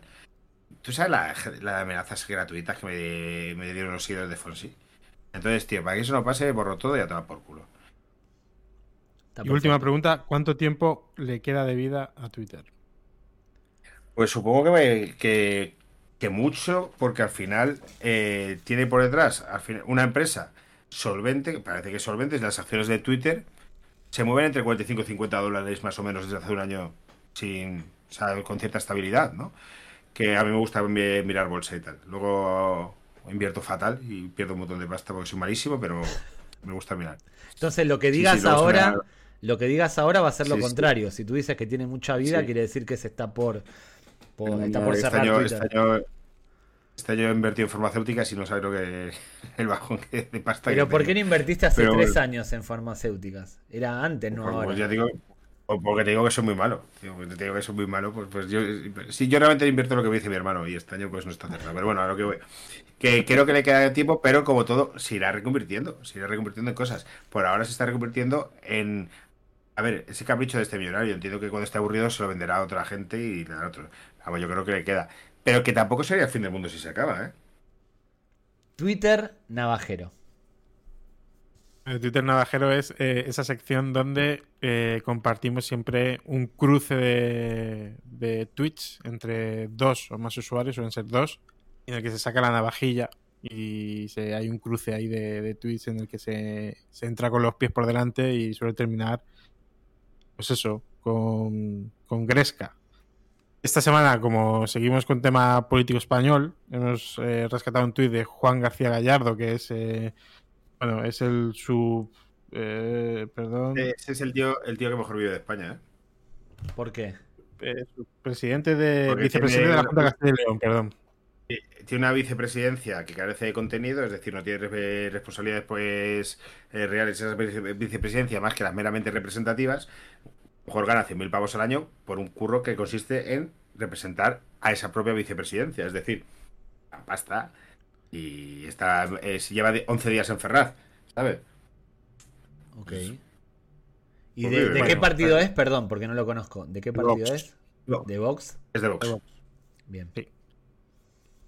Entonces le contestan. ¿Qué, fue lo que tuiteó? Perdón, para, para contextualizar, ¿qué fue lo que tuiteó? Golpe de Estado, que bueno, lo que viene a decir es. Eh, la decisión que entiendo que lo que quiere decir, porque tampoco es un tuit muy golpe de Estado, entiendo que está criticando a, a Pedro Sánchez y sus, sus digamos, concesiones a, Cataluña como si esto fuera un golpe de Estado. Bien. ¿Quieres que lea la respuesta de Luis Tudanca? Luis Tudanca es el del PSOE de Castilla-León. Perfecto. Gracias por la contextualización. Yo desconocía, pero cita el tweet de Juan García Gallardo y dice: Es tan lento el pobre que llega 87 años tarde. Claro, lo que pasa es que Juan García Gallardo, como ahí se conoce todo el mundo, le contesta a eso: Tardaste el doble que yo en acabar la carrera de Derecho. No estás para presumir de rapidez, Gandul. Es que vemos toda esta gente, tío. Es... Pero quiero decir, la carrera de Derecho, bueno. bueno, estuvo bien. más allá de que, de que haya terminado más en alto Juan García Gallardo. Ganó, eh, ganó, ganó, ganó, ganó, ganó. Es un ejemplo de tuit navajero y, ahí está. es que Álvaro no lo sabe porque no ve la pachanga tuitera. Hasta, hasta hoy no veía la pachanga tuitera porque ahora la va a ver. Ahora, se va a hacer un ferviente seguidor. Eh, pero en el, el tuit navajero llega un momento que escala tanto que hay uno de los dos que gana. Porque el siguiente nivel es ah, el insulto o ya una agresión y ya se tergiversa y pierde total sentido cualquier discusión. A ti te debe pasar, Álvaro. De hecho, tenemos algún que otro ejemplo para mostrarte y para repasar contigo. A ver, que yo es que me caliento mucho, tío. En mi barrio, o sea, dice Ignacio Escolar. En mi barrio, en el centro de Madrid. Espera, vamos a. Vamos, no, no lo leas en voz alta, Álvaro. Vamos a ver. Tú si quieres, lee la respuesta, Álvaro. Ignacio Escolar, hace un par de años... escucha, 18 de marzo de 2020, estamos hablando de segundo día de, de lockout. Perfecto. Hay un, tweet, hay un tweet del diario que con un video de una cacerolada contra el rey en Vitoria. E Ignacio Escolar tuitea, citando ese video, en mi barrio, en el centro de Madrid, ha sido brutal la cacerolada cacerolada. Y en los vuestros, y Álvaro Velasco, ni corto ni perezoso, contesta. Vivo en Chamberí, vivía en ese momento en Chamberí, barrio tradicionalmente de derechas, vamos, una cosa de locos, y ha sido atronador. Sí, sí, pero vamos. Le daban a la cazuela que no veas, tío, ahí. A mí lo, a mí Sí, lo que sí. me gusta de Álvaro, porque estuvimos preparando el episodio, Pero a- a- revisando. aquí, aquí, aquí donde ha habido, donde hay navajeo aquí. No, no. Es, estamos contextualizando, Álvaro. Tú que eres guionista, Ah, deberías vale, saber vale, que vale. esto va increciendo y hay que un poco contextualizar a nuestro homenajeado, a nuestro invitado. Y Álvaro es una persona que si bien borró tweets antiguos, para nuestra desgracia, es un tipo que cuando tiene que contestar, contesta. Contesta aclarando cosas. No le gusta que no alguien debería, tuitee tío. algo que para él no es cierto. Por ejemplo, eh, cuando Álvaro contestó eso, Puturre de Foix, o algo por el estilo, le dice: ¿Y qué haces viviendo en un barrio de derechas? Y Álvaro Velasco, ¿qué responde? Álvaro. No, no creo en los guetos. No sé por qué contesté eso, yo no creo en los guetos. El otro responde, el otro responde, qué cara dura. ¿Y qué responde Álvaro Velasco? Vivo donde me sale de los santos cojones. Un saludo. Sí, sí, tío. Es que, claro, es decir, que tiene que ver. O sea, es un barrio de derecha que hago viviendo ahí. Pues coño, pues porque tengo pasta y me lo puedo permitir. Porque me sale de los huevos, tío. Es que hay gente, hay gente que real- realmente son retrasados mentales, son gente que son deficientes, que son problemas, con muchos problemas, que no llegan, tío. Es un plan, ¿qué hago? Pues yo vivo donde sale de san- Es que, de verdad, es que, es que me, caliento, tío. pero Es que son. es que- y, to- todos anónimos, evidentemente, tío. Es que son luego. eh, bueno, A, a diferencia de, de Miguel Gutiérrez, también conocido como La Libreta, y de Iñaki San Román, cuyos navajazos son quizás un poco más sutiles o Sí, disimulados. yo soy de Móstoles, yo soy yo soy un barrio de Móstoles. Ahí está, eso iba a Eh, decir. Álvaro Velasco es estilo antiguo, de qué te pasa, pam, pam, pam. No hay una segunda lectura, va al hueso. Hay más ejemplos, Álvaro. Tenemos algún que otro ejemplo más. Álvaro Velasco, el 17 de abril de este año, tuitea lo siguiente. Álvaro, ¿lo puedes leer tú, por favor? Ah, bueno, claro, es que cuando me llaman gordo, tío, es que me jodan No, no, mucho, no, pero no, no, vayas, no te anticipes. Lee el original. Hagas spoiler. Pero, tío, vamos a ver que esta la gente no está viendo. No, hay gente, esto también, esto también sale en iVoox, en Spotify, Ah, en Google bueno. Podcast, entonces por respeto a nuestros oyentes, A Spotify. ¿No subís el vídeo a Spotify? No, subimos a Pues, subir el- pues se puede subir el vídeo a Spotify, no sé si lo sabéis, ¿no? Pero yo creo que nadie ve Spotify. Yo no tenía ni la menor idea, Ander nunca me dijo, Ander, mi compañero de Paz por Gringos, Eh, se nunca se- me dijo nada. Desde que subimos Spotify por, em, eh, también el vídeo, hemos multiplicado la- de lo que llega de Spotify por 3. Álvaro Pero- Pero, la gente no se mete en, Twi- en, en YouTube. Puede que, puede Bueno, que habéis- hayáis bajado en YouTube no por el nuevo algoritmo, sino porque estáis emitiendo el vídeo en Spotify. Mira, pues puede ser, no lo había pensado, pero a lo mejor eh, lo que hemos subido en un sitio lo hemos bajado a otro. Bueno. puede ser, ¿eh? Puede ser. no esto lo voy, ser. esto lo voy a Bueno, editar. Esto le- lo voy a editar. digo, Vamos de nuevo, pará, pará, pará, pará. Vamos de nuevo. Vamos de nuevo.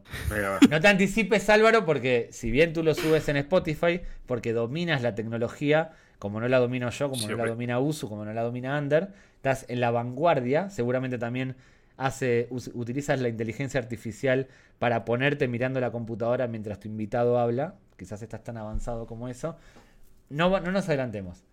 Álvaro Velasco, ahí vamos. Álvaro Velasco, el 17 de abril de este año, tuiteó lo siguiente. Álvaro, ¿puedes hacer los honores y leerlo? Eh, esto es cuando sacó las cajas aquellas. Yo, yo, yo la puerta entiendo por contexto. Digo, yo en la puerta no está dando una rueda de prensa, está en plena sobremesa. Tony, arroba tonichi-bajo, le responde a Álvaro. Tú sabes mucho de sobremesas, se ve. ¿Y qué responde Álvaro? Digo, yo soy muy bueno en sobremesas y metiéndome con imbéciles como tú también, Tony, vete a cagar, idiota. ¿Lo bloqueaste? ¿Lo bloqueaste? No, no lo sé, lo, lo- lo voy a mirar. Tonichi-bajo, espérate que lo miro. Nietzsche. Es que, Igual, tío, es que, era- eh, es que- y- y- Aquí, Pero escucha, ahora te cuento eh, en, en los comentarios de YouTube eh, y en eh, de iVoox, ahí sí que contesto a saco y a veces, tío, que, que digo, joder. A ver, Tonichi. Tonichi, Tonichi. No, lo tengo silenciado. Bloquea, bloquealo, bloquealo, bloquealo. Venga, lo bloqueo, venga, lo voy a bloquear aquí delante tuya. Venga, que se vea. No sé si se ve, venga. Ahí, bloquear. Tonichi, que te follen, payaso.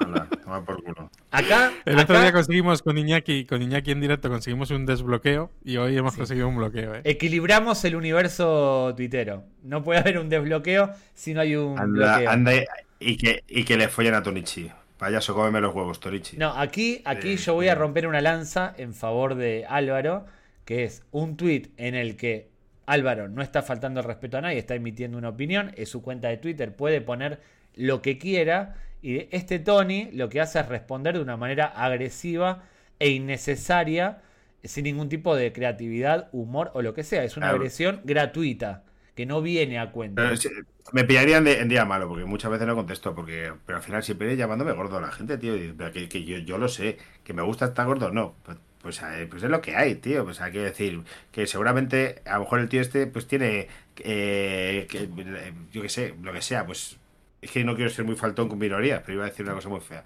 Pero, pues tío, pues No hagas- tú- pero tú no, hagas, no hagas lo que no te gusta que, que, que te hacen. No, cabrón. no, pero quiero decir que Tonichi tendrá lo suyo y su puta madre también. Pues ya está, pues, adelante. Adelante con ellos. Eh, ¿qué, decías No, de los saludo a la madre de Tonichi, que seguramente sea. ¿Qué decías, Álvaro, de los comentarios de, de los vídeos de YouTube? Ah, es que yo en, en- en YouTube eh, a veces que me pillan día malo y contesto. Y luego me dice mi mujer, ¿para qué contestas? Digo, sí, contesto. Y cuando me aseguro que lo leo, digo, y ahora te bloqueo. Allá así ya no puedes ver el programa. Y a veces que, tío, contesto. Otro día nos ponían una cosa en el balón de Raúl. Porque que, que nosotros siempre decimos, este es un programa de dos amigos del Madrid hablando de fútbol y ya está. Y bueno, más o menos no va bien. Tenemos eh, programas entre 6.000, 7.000, 10.000 escuchas. Y hay gente que nos contesta cosas y yo les contesto, ¿y por qué no se escuchas, tío? ¿te, has eh, escuchado una hora de programa para esto? Pues vete a otro lado. O sea, ¿para qué cojones no los escuchas si no te gusta? Tío, no te castigues. Y es que a ver lo que digo, ¿para qué te... No te gusta, pues no lo escuches, no lo veas. Que tienes, vete, vete, te pones informe semanal y te haces una paja viendo un documental de, de informe semanal y te, vas, y te vas a dormir. Pero es que, tío, es que lo de escuchar algo que no me gusta, es que no lo entiendo, tío. Coincido, coincido. O sea, para si, no, criticar. si no te gusta algo, no lo, no lo consumas. Es tan fácil como no verlo. Hoy, Es- hoy la gracia de Internet es que uno, incluso en la televisión, porque hoy en día la televisión no es como antes que la, la enciendes y tienes que ver lo que, lo que están transmitiendo. Hoy en día puedes adelantar, eh, retroceder Claro. y poner lo que tú quieres consumir. Nadie te obliga a ver nada. Entonces, no veas a lo que no te gusta. No veas a lo que no te gusta. No pierdas el tiempo. Claro, Entonces- pero si, si ves algo que no te gusta porque te despierta una sensación, como cuando yo me meto en, en ciertos Twitter, pero no, no, no me meto para contestar, o sea, es como absurdo, plan, no pierdas el tiempo. Claro, O sea, míralo, que- míralo, disfrútalo eh, de, de- de forma rara, pero disfrútalo, pero sin participar. No te metas a estropear el mood o el ambiente que hay en una comunidad, como puede ser la del Balón de Oro de Raúl, paquetes, pachanga ¿No te gusta? tuitera, Pues te vas al, al, al YouTube de, de Miguel Quintana y te, y te lo ves, tío, ya está. O te vas a... Pues ya está. si Podrías no, haber recomendado, podrías haber recomendado Paz por Gringos o incluso la. No, pero te quiero de- decir que es ese concepto de gente que nos dice que no tiene ni puta idea de fútbol porque esto tanto es tan mal, porque no sé qué tal. Pues no, pues vete, veas a una cosa pues más, más gourmet. Eh, Pues eso es. Luego tengo varios amigos que están creo- muy, yo creo que- muy a tope, ¿eh? Digo que Yo tengo varios amigos que están muy a tope de- con Pastor Gringos. Gracias, Álvaro. Yo creo que es un tema también que Madrid-Barça polariza muchísimo y, es que hay gente muy endemoniada eh, que es que va a defender causas indefendibles y va, a sentir esto como si estuvieran metiéndose con su padre. Como si su padre fuera yo, Joan Laporta, que con el historial que tiene, a lo mejor alguna, a lo mejor Tonichi realmente sí, sí es hijo de. Pero, pero todo lo que sea Madrid-Barça es saber que te vas a crear mucha comunidad de, de forofos y también eh, mucho hater, pero simplemente por, por cómo te posiciones. Es una pena, Me porque, flipa. joder, es como. O sea, que no hace falta entrar en los comentarios de ningún sitio para decir que, que es una puta mierda. Que, sí, que yo Sí, tío. a lo mejor veo un podcast nuevo que me llama la atención por la temática, el título, lo que sea. Lo escucho, no me parece un buen producto, no, no entro y digo, joder, sois unas putas mierdas, no tenéis ni puta idea. Lo dejo escuchar y ya está, no pasa nada. Total, tío. Es que sí, es que, que, que ganas de tocar los cojones, macho. También hay gente que tiene mucho. Hay gente que está muy mal de la cabeza, tío. Bueno, tengo, tengo acá algo que a mí me gustó mucho, este, este tweet tuyo, que es de, del 17 de febrero de 2021. Álvaro Velasco arroba a Yoigo y tuitea en mayúsculas. La Totalmente, liaron, tío. Totalmente enajenado, totalmente furioso. Sois una puta vergüenza. Yoigo. Y buenas tardes. El CM de Yoigo, pobre, que debe estar acostumbrado a recibir este tipo de, de, de comentarios, porque lo- la- los servicios de internet, de televisión y similares solo reciben comentarios y tienen que gestionar cuando algo funciona mal. Nadie tuitea, gracias Yoigo por tu buen servicio. Generalmente se- uno arroba a su proveedor de internet cuando algo falla. Yoigo dice, responde. Hola Álvaro, hemos recibido tu mensaje directo y lo antes posible estamos contigo por esa vía. Muchísimas gracias. Y Álvaro, ya un poco más calmado porque no utiliza mayúsculas, les responde, por vuestra culpa no voy a poder trabajar. En la anterior mudanza me la liasteis muchísimo. Acá. Álvaro aprovecha eh, eh, que no puede trabajar, a lo que generalmente le viene bien a Álvaro, para despotricar contra Yoigo en plan, mírenme jefes, no estoy pudiendo trabajar porque Pero no me escucha, que me liaron, funciona me liaron una de, de cobrarme 300 y pico pavos de más. Es que, claro, me, le, llamo, oye, me voy a cambiar de casa, ¿qué hago? Y me dice el de yo, digo, date de baja, cuando llegas a casa te vuelves a dar de alta. Mm, Oh, vale. Raro. Entonces, al darme de baja, eh, yo hice lo que me dijeron. Pero me doy de baja y me cobran el haber faltado a la permanencia. Entonces, una multa de 200 y pico pavos. Y luego, al darme de alta, no me respetan la oferta que yo tenía. Entonces, de repente pasé de pagar 30 y pico pavos al mes a pagar 70 pavos y con una multa de 290 y así varios meses y ya, tío, yo llamando, llamando dije, la voy a liar por Twitter. Y la lié por Twitter. Al día siguiente todo arreglado y durante meses eh, estuve sin pagar porque me tenían que tal y la oferta me ampliaron dos años. Era plan. Y es que esto es una cosa que yo tengo que comprobar en la vida y no me gusta. Pero en la vida a veces te tienes que poner como un auténtico cretino para que te hagan caso, tío. te- Entonces yo monto unos pollos en los sitios que mi mujer, eh, por un lado, tiene admiración de, joder, ¿qué, qué cojones por hacerlo? Ya, yo esto lo he hecho hace ya mucho tiempo. y Dice, ¿qué cojones por hacerlo? Y por otro lado, qué puta vergüenza estoy pasando, me quiero morir y, tal. Me mando unos pollacos que eh, la, cla- la clave de los pollos son el perdone caballero, perdone caballero muy bueno, perdone caballero. Es muy buena y ahí ya de, de tal. Y es usted un sinvergüenza. Se echan a temblar. Con el perdón de caballeros Sí. se- echan a temblar. Te, te voy a decir Sí, sí. algo, Álvaro. Estás preparado, ya estás preparado y estás capacitado para vivir en Argentina. Porque en Argentina, cualquier trámite que hagas con buena fe y educación, no sale. No lo consigues, tío, no lo No, consigues. en Es que no lo Argentina consigues. es ley. En Argentina, a mí me pasa, yo soy una persona bastante educada con los trabajadores. eh, soy muy político, muy educado. No me gusta tratar mal a un trabajador porque he estado ahí y soy muy respetuoso con eso. Pero en Argentina, cualquier trámite burocrático, si vas por las buenas, no te lo arreglan. Cualquier consulta con tu proveedor de internet o lo que sea, si vas por las buenas de sí, está bien, no pasa nada, no te lo arreglan. Tenés que ir Es que David, te tienes que poner como Sí. un subnormal y, y a mí no me, no me gusta ser así, pero es que digo, Sí. es que de otra forma, es que es imposible. Es que es imposible. Sí. Imposible. Que me, decir- me- me pasó. No, tengo que decir que como, como fan total de Pantomima, eh, estoy muy feliz porque Pantomima Full, que ha escrito el prólogo de Penalty Pop, eh, son amigos de, de Álvaro.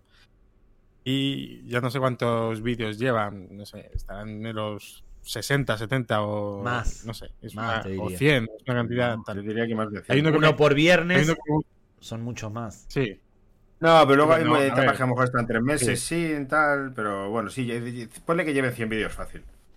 Total, que ellos una vez reconocieron que muchas veces los amigos se ven identificados y es en plan, hostia, cabrón, eh, Robert, Alberto, este soy yo. Y me hace mucha ilusión esta historia porque ya sé que cliente insatisfecho, el vídeo de cliente insatisfecho es Álvaro Velasco. No, pero eh, cuando empezaron los pantomimas sí que hay uno que, que sé que lo escribieron por una cosa. Yo curraba con Alberto en un programa de, televisión de guionista. Y, y sí que eh, sé que salió por una cosa que pasó entre Alberto y yo. Y es muy humillante, pero es el de la bandolera. No. Yo, yo- Pues me acabo de llevar soy dos muy- para casa. Yo no soy, yo no soy muy usa- yo no uso bandolera, pero sí uso riñonera. Mucho. Uf. Y yo iba, ¿Por yo iba a currar con mi riñonera. Con mi riñonera. Pues porque somos cómodos. ¿Dónde te, ponías, dónde, dónde te ponías la riñonera? ¿En la cintura? El pecho. o colgadita? el pecho. Hostia, Ah, está bien, está bien, está bien. está bien. Es la banda Para poner oficial de la cintura, Móstoles, la riñonera. Te- te- ¿Te crees que yo soy un parguela? No, la riñonera se lleva aquí y me saco las gafas de sol y tal. Y la sigo usando, ¿eh? la sigo usando así cuando estoy aquí por el barrio y tal. Y que va por aquí por el barrio bajo en chándal y con la riñonera sin problemas. Claro, hombre, o sea, no, no voy a ir al centro así, pero ya la uso. Es que, joder, pues lleva las gafas de sol, lleva... Bueno, cuando era joven llevabas el bardeo, eh, medio, medio talego de hachís, pues ahora llevas la cartera, las gafas de sol, una... cosilla. ¿Polen, polen o apaleado? No, yo ya no fumo. Hace No, años, pero en esa época estás hablando de cuando eras joven, obviamente. Si a, si a tu edad, Pues de- de- de- si con más de 40 años fumas polen, no, no está, no, no, No, no, no, no, no. Hace, mu- hace, hace muchos años. Pues de- es que depende de lo que, lo que llegase. Pues a veces hasta llegamos a veces hasta Chagüen. Bueno, pues, había de todo. Que a veces rojo libanés, es que depende. pues, Y depende pegamento también, ya que estás pegamento, ¿no? No, no, no. Desgraciado. Eso- eso no, éramos de cole privado. Pero. Pero, Por eso vivías en Chamberí. Por eso vivías en Chamberí. Claro, claro. Porque es verdad que una riñonera es muy útil. Llevas el móvil, el cargador del móvil, la cartera, las gafas de sol, un paquete de tabaco. Que yo no fumo, pero cuando salgo de fiesta sí que fumo. Me he convertido en eso. Al final eh, lo llenas, tío. Es que la llenas. Y otra cosa es que los gorditos no estamos hechos para llevar muchas cosas en los bolsillos porque no hay, mucho hueco. ¿Sabes? Es la- el muslo no deja que haga mucha. Eso no hace bolsa en nuestras piernas. Entonces, a lo mejor una riñonera, tío. Sí, sí. Y ahora voy a trabajar con mochila, pero du- du- durante muchos años he ido. No, no la tengo aquí, ¿no? No la tengo aquí. Con una, una bolsa Fred Perry y, y me decían que, que era el cartero, tío. ¿Sabes cuál de- tipo de bolsa te digo? De estas que son. me decían, "Por ahí ven- por ahí viene el Son cuadraditas. tío". Sí, estas cuadraditas, que es que justo entre el portal putés. Eh, sí, sí. Que pasa que no sé dónde cojones la tengo, mucho. Sí que soy un desastre. Pero sí, sí, parecía que iba yo ahí. Pero es que ahí cabía de puta madre un tupper. Bueno, o sea, esas bolsas están de puta madre. Pero vamos, que sí, que yo digo, me comen los huevos y son unos sinvergüenzas. O sea, tú una. Pero es que es- esto es como, como los nazis. Cuando dices, los nazis es que no- me puedo quedar con uno. Es que realmente son todos malos. Pero es que las compañías de teléfono son un poco así. Es que dices, ¿a cuál me voy? ¿Sigues teniendo. Yoigo o cambiaste? Porque ya te vencieron Sigo- los dos plazos de promoción. No, no, no. Sigo teniendo yo digo porque más o menos cada vez que termina la oferta. Ah, Es que esto Escribe debería con la M. contarlo. Escribo, escribo un sois unos sinvergüenza. Bueno, es que esto no debería contarlo. Pero he, repetido alguna vez la, las sois unos sinvergüenzas, me voy a ir y todo esto. Twitter, a mí el fútbol no me da de comer. Esta es una sección que para mí no puede faltar en un episodio de la pachanga tuitera. Es una sección que tiene que estar. Es, Es de tus favoritas ahora. es una de mis favoritas, sí. Sí, desde que vi o leí comentarios de gente de, no, no, quizás hay que cortar. No, no, no. Dije, tiene que estar. Twitter, a mí el fútbol no me da de comer, tiene que estar. A nosotros somos de Twitter Fútbol. Nosotros nacimos en Twitter Fútbol y por eso en todos los episodios tenemos que hablar un poquito de lo que se cuece en nuestro ámbito, en nuestro entorno. Esta semana fue noticia Iván Alejo eh, por sus declaraciones que recoge la cuenta de Jesús Aljama o Aljama, como sea que se pronuncie, arroba Jesús Aljama guion bajo. Alejo, Iván Alejo dice, al acabar los partidos, buscaba en redes sociales, abro comillas, Alejo Cádiz, cierro comillas, para ver qué ponían de mí. A día de hoy soy mucho más feliz sin tener redes sociales. Cualquier persona desde el anonimato te puede hacer mucho daño. Esto habla un poco de lo que veníamos comentando de gente que se mete en, tweets, en videos, en podcasts y demás a dejar comentarios dañinos. Yo lo primero que pensé cuando vi esta noticia fue, bueno, vamos a buscar en Twitter a ver qué dice la gente o qué decía la gente de Iván Alejo. Prácticamente es un centro al, a usar el buscador de Twitter y ver qué era lo que le molestaba. Y recogimos algunos de esos tweets. Por ejemplo, los voy a leer enseguidilla. Raúl Román, amigo nuestro, al que le mandamos un saludo, en su momento tuiteó. Iván Alejo parece empeñado en que el Cádiz deje de ser el equipo tan querido por tanta gente que siempre ha sido. Conmigo no lo va a conseguir, pero tela. Manuel Ortega dice, top de tragedias en Cádiz. Está el maremoto y luego la renovación de Iván Alejo. Sentimiento Blanco dice, peínate, parguela, por tu culpa Iván Alejo, el Cádiz se fue de Sevilla sin un solo puntejo. Este me parece un gran tweet porque rima. Didac Vila, arroba Didac Nessi, dudo que sea el Didac Vila futbolista, eh, dice lo siguiente: Entre Fali y Iván Alejo, me duele haber leído eso, tendría que ser entre Fali e Iván Alejo, el Cádiz pot arribar a... Bueno, está en catalán, quizás está bien dicho porque está en catalán. Claro. Como no sé catalán, voy a hacer una interpretación de lo que está diciendo. Entre Fali e Iván Alejo, el Cádiz eh, puede llegar a estar, puede llegar a arribar, puede llegar a estar al nivel de asquerosidad del Getafe. Hashtag Cádiz Girona. Y la Dinsky. Aquí digo yo, Claro, por alusiones, Sí. qué hostia más gratuita.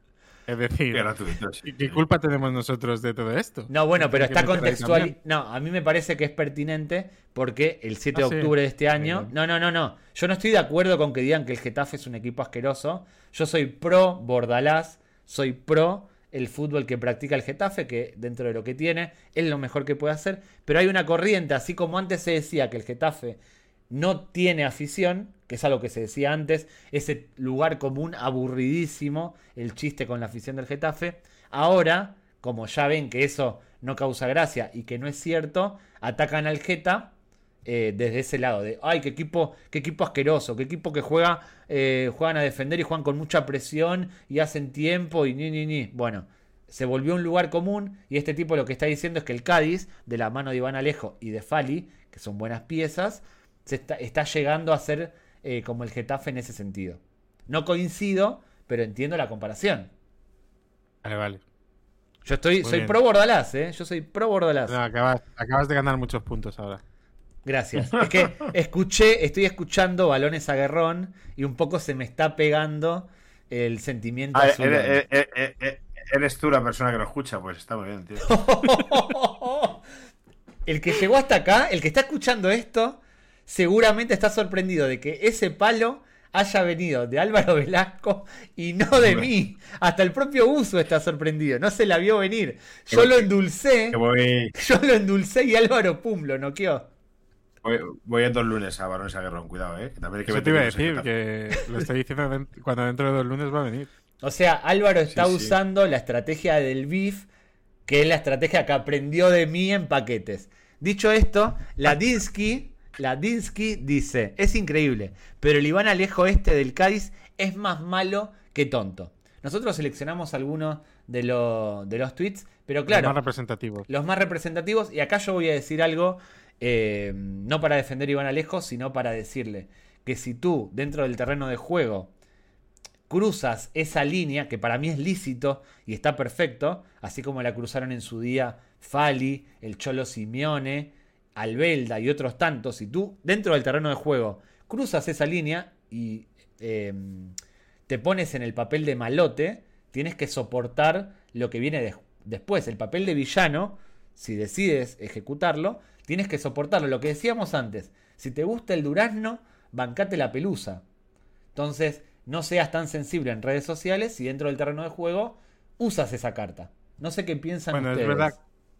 Yo, yo lo relaciono mucho con lo que decíamos, ¿no? De Madrid-Barça te, te ocasiona mucho hate. Eh, es verdad que este chaval, a ver, no es, no, no es el lapicero más afilado de la caja. Y, y, y metió en un lío.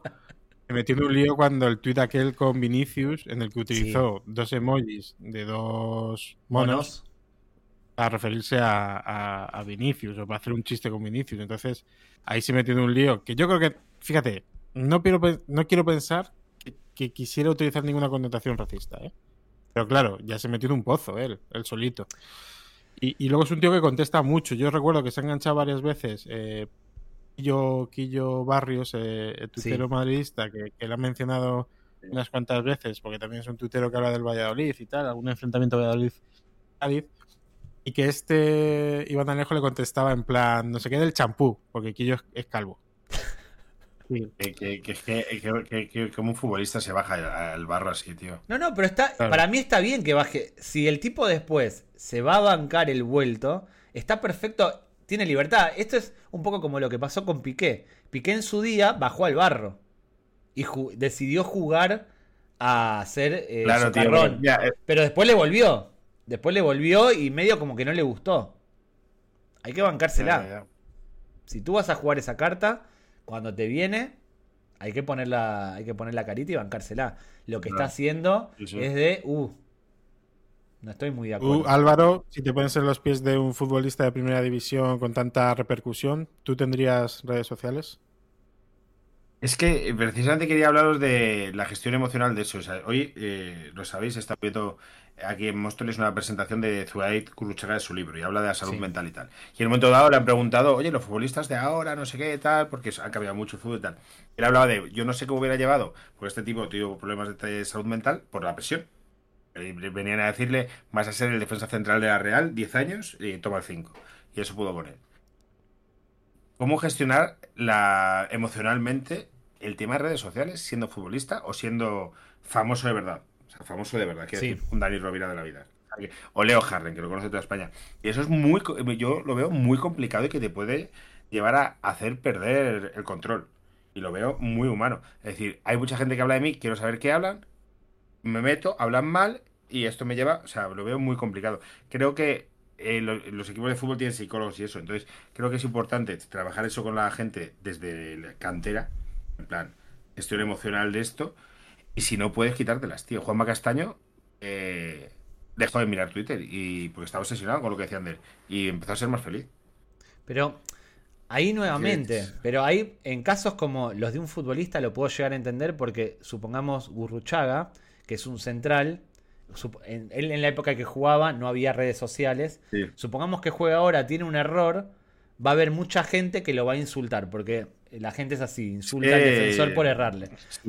Pero ese es un caso, porque él es, él es jugador de fútbol, es central, se puede equivocar como nos equivocamos nosotros en nuestros trabajos o en nuestro día a día. Ahora, Sí, Juanma sí. Castaño, que es un ejemplo que citaste, es periodista y es un tipo de periodista que constantemente está hablando de otras Sí, sí, no, no, personas más y no más- siempre en buenos más- términos. Más allá de eso, Y no siempre en buenos No, no, términos. pero- Porque no es un periodista, digamos, de estos eh, tirando a la objetividad, a la seriedad, a no voy a hablar de vida privada, no voy a emitir opinión y demás. Juanma Castaño, en su profesión, hace lo que no le gusta que hagan con él en redes sociales. Que lo expongan y que digan determinadas cosas. Entonces no es lo mismo. Con lo de Burruchaga lo puedo entender, porque el trabajo de un futbolista no es recibir insultos. Aunque haya gente que así lo Pero yo no, no te estoy, no te estoy hablando tanto de esto, no te estoy hablando de si es más, eh, más o menos justo que te contesten. Yo te estoy hablando de la gestión emocional que haces que de No, repente no, lo- 2.000 lo- personas... Lo entiendo, pero ahí Juanma Castaño, pongo el ejemplo de Juanma Castaño, digo Juanma Castaño, pero me refiero a alguien que pueda Sí. hacer lo mismo que él.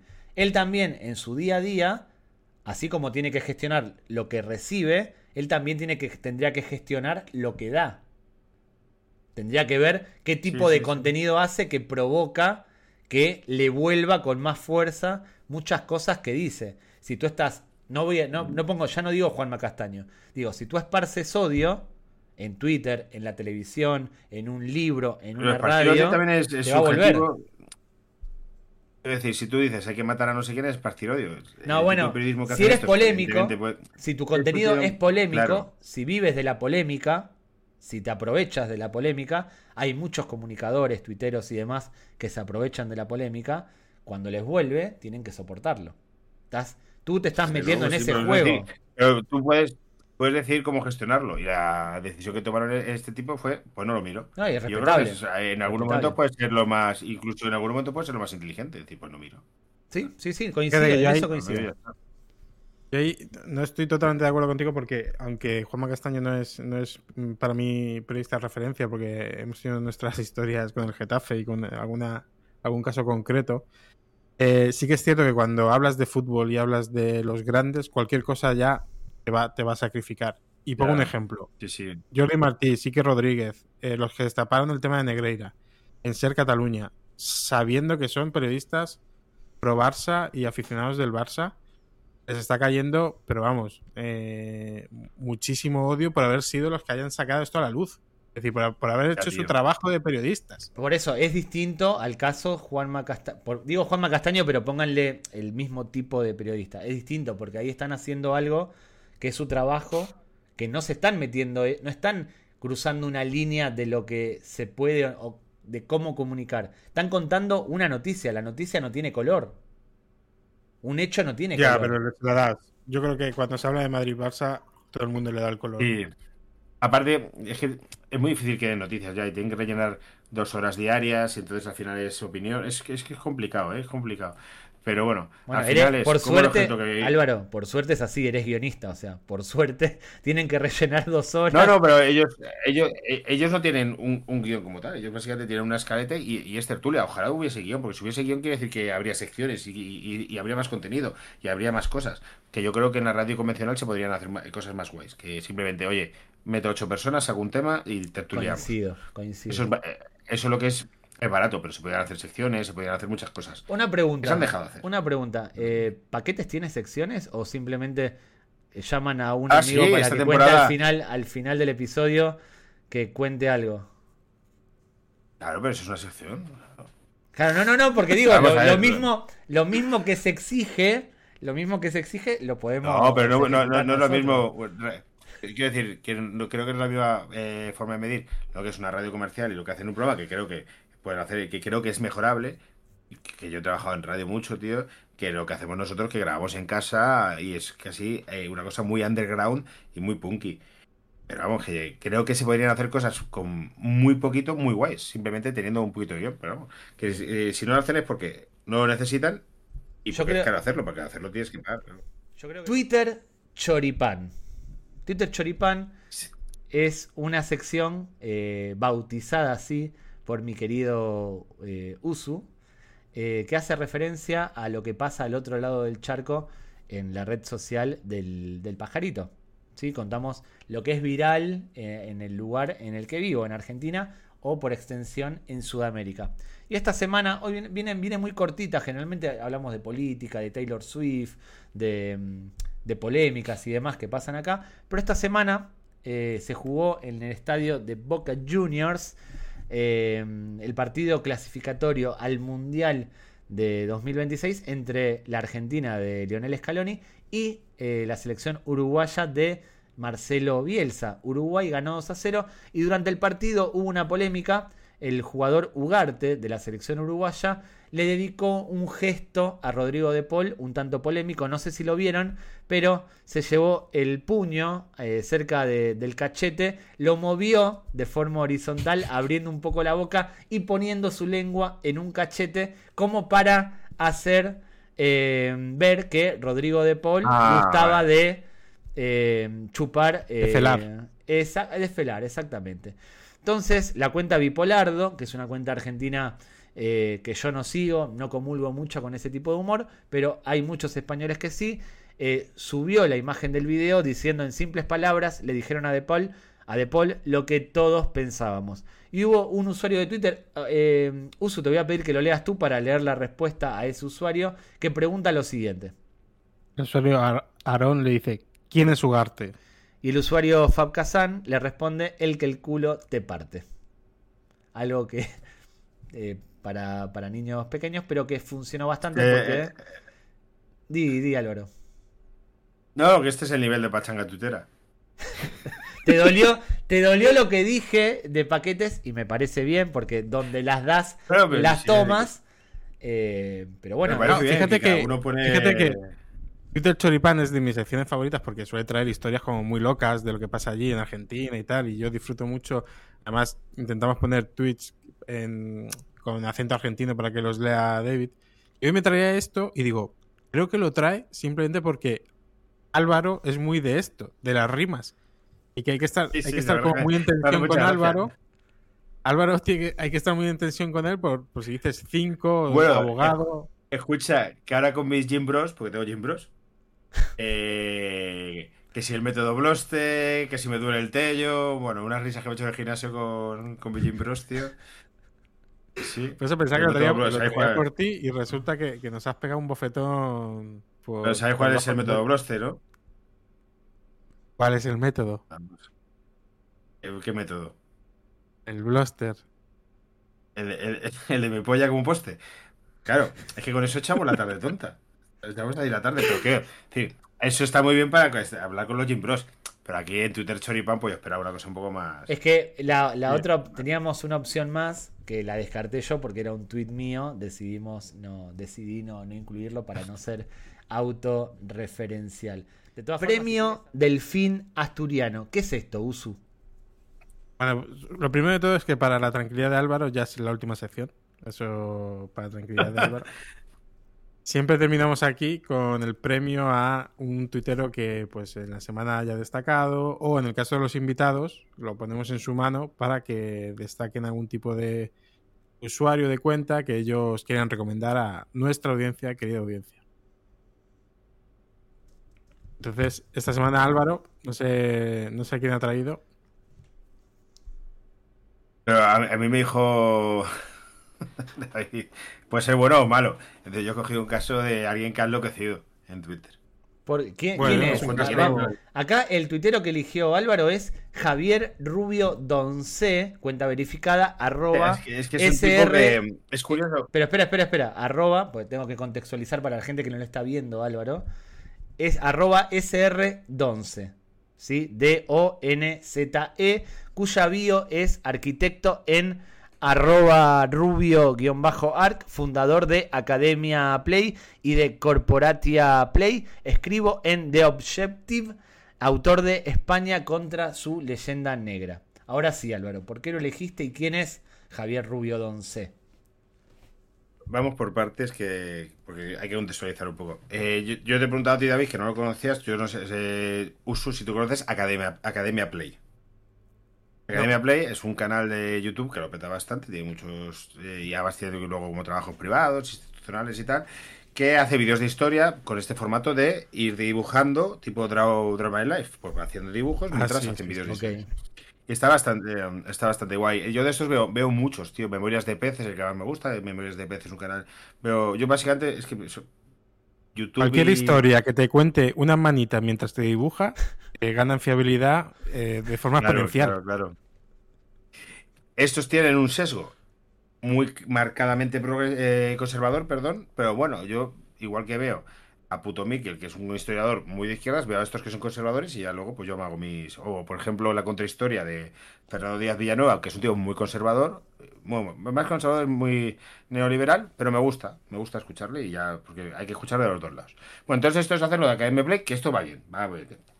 Este es el tío que lo monta, que es un arquitecto, que yo creo que tiene, además, siempre el rollo de que como no es historiador, la atacan, tú no eres historiador y tal, pero bueno, el tío un montón de historia. Y acaba de sacar un libro que se llama España contra su leyenda negra, intentando desmontar un poco el rollo este de la leyenda negra española, porque ellos defienden una cosa que es verdad, que no solo hay una leyenda negra española, sino que el imperio británico también tiene su leyenda negra y que todos los imperios, el, eh, el mismo Estados Unidos ahora tiene su leyenda negra, que no es una cosa que pasa solo con los españoles. Hasta aquí bien. Bien. Pero el tío lleva unos meses que ha ha enloquecido. Entonces comparte mucha fake news en internet. O hace unas cosas muy locas. O escriben The Objective, que es un panfleto eh, de extrema derecha muy chungo.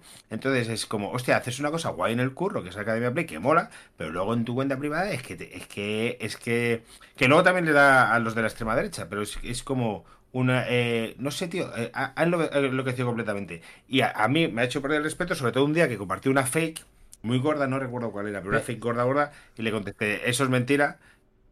Y es en plan, Ahora, es- tío, espera. no, ni- no lo borras. Y luego pide como mucho respeto, y en plan, pero no borras las cosas, tío, cuando sabes que son fake. Esa, ver, eso que es comentas, esto. eso que comentas es Javier Rubio Donce, eh, pone un video de, mm, ay, no, de Pachi López con el siguiente copy. El mediador ha dicho que Pachi López también estaba en Ramsés el día de la cena con cinco diputados del PSOE. De confirmarse la noticia sería un torpedo en la línea de flotación del partido que Nikon, Tesanos y la Virgen de Fátima salvan el naufragio. Y ahí Álvaro, que es un tipo de responder cuando ve que algo no está bien, dice, ha dicho que estaba en el mismo restaurante, en mesas distintas y con personas distintas. Esto era lo que hacías Y, referencia, escucha, ¿no?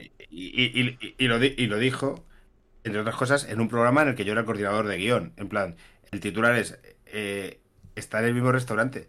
Sí, Claro. Pero con otra gente en otra, en otra mesa, tío. Entonces es, tío, ¿quieres hacer un, un portal de internet? Bueno, un portal de internet que cosa más viejuna, pero tienes un canal de YouTube de, de- que quieres que sea respetado y luego tú haces estas mierdas de compartir fakes. Es en plan, tío, aparte, evitar a, eh, a estos del naufragio no se venía Virgen de Fátima y, y te han pasado los huevos por la cara, Javier Rubio, Bueno, ¿sabes? en- Entonces, en, en ese sentido, con las cosas que comparte esta misma semana, eh, tuiteó un video que se llama Pedro Sánchez está matando la democracia, eh, con el copy Pedro Sánchez is killing democracy, con el hashtag help, help Spain.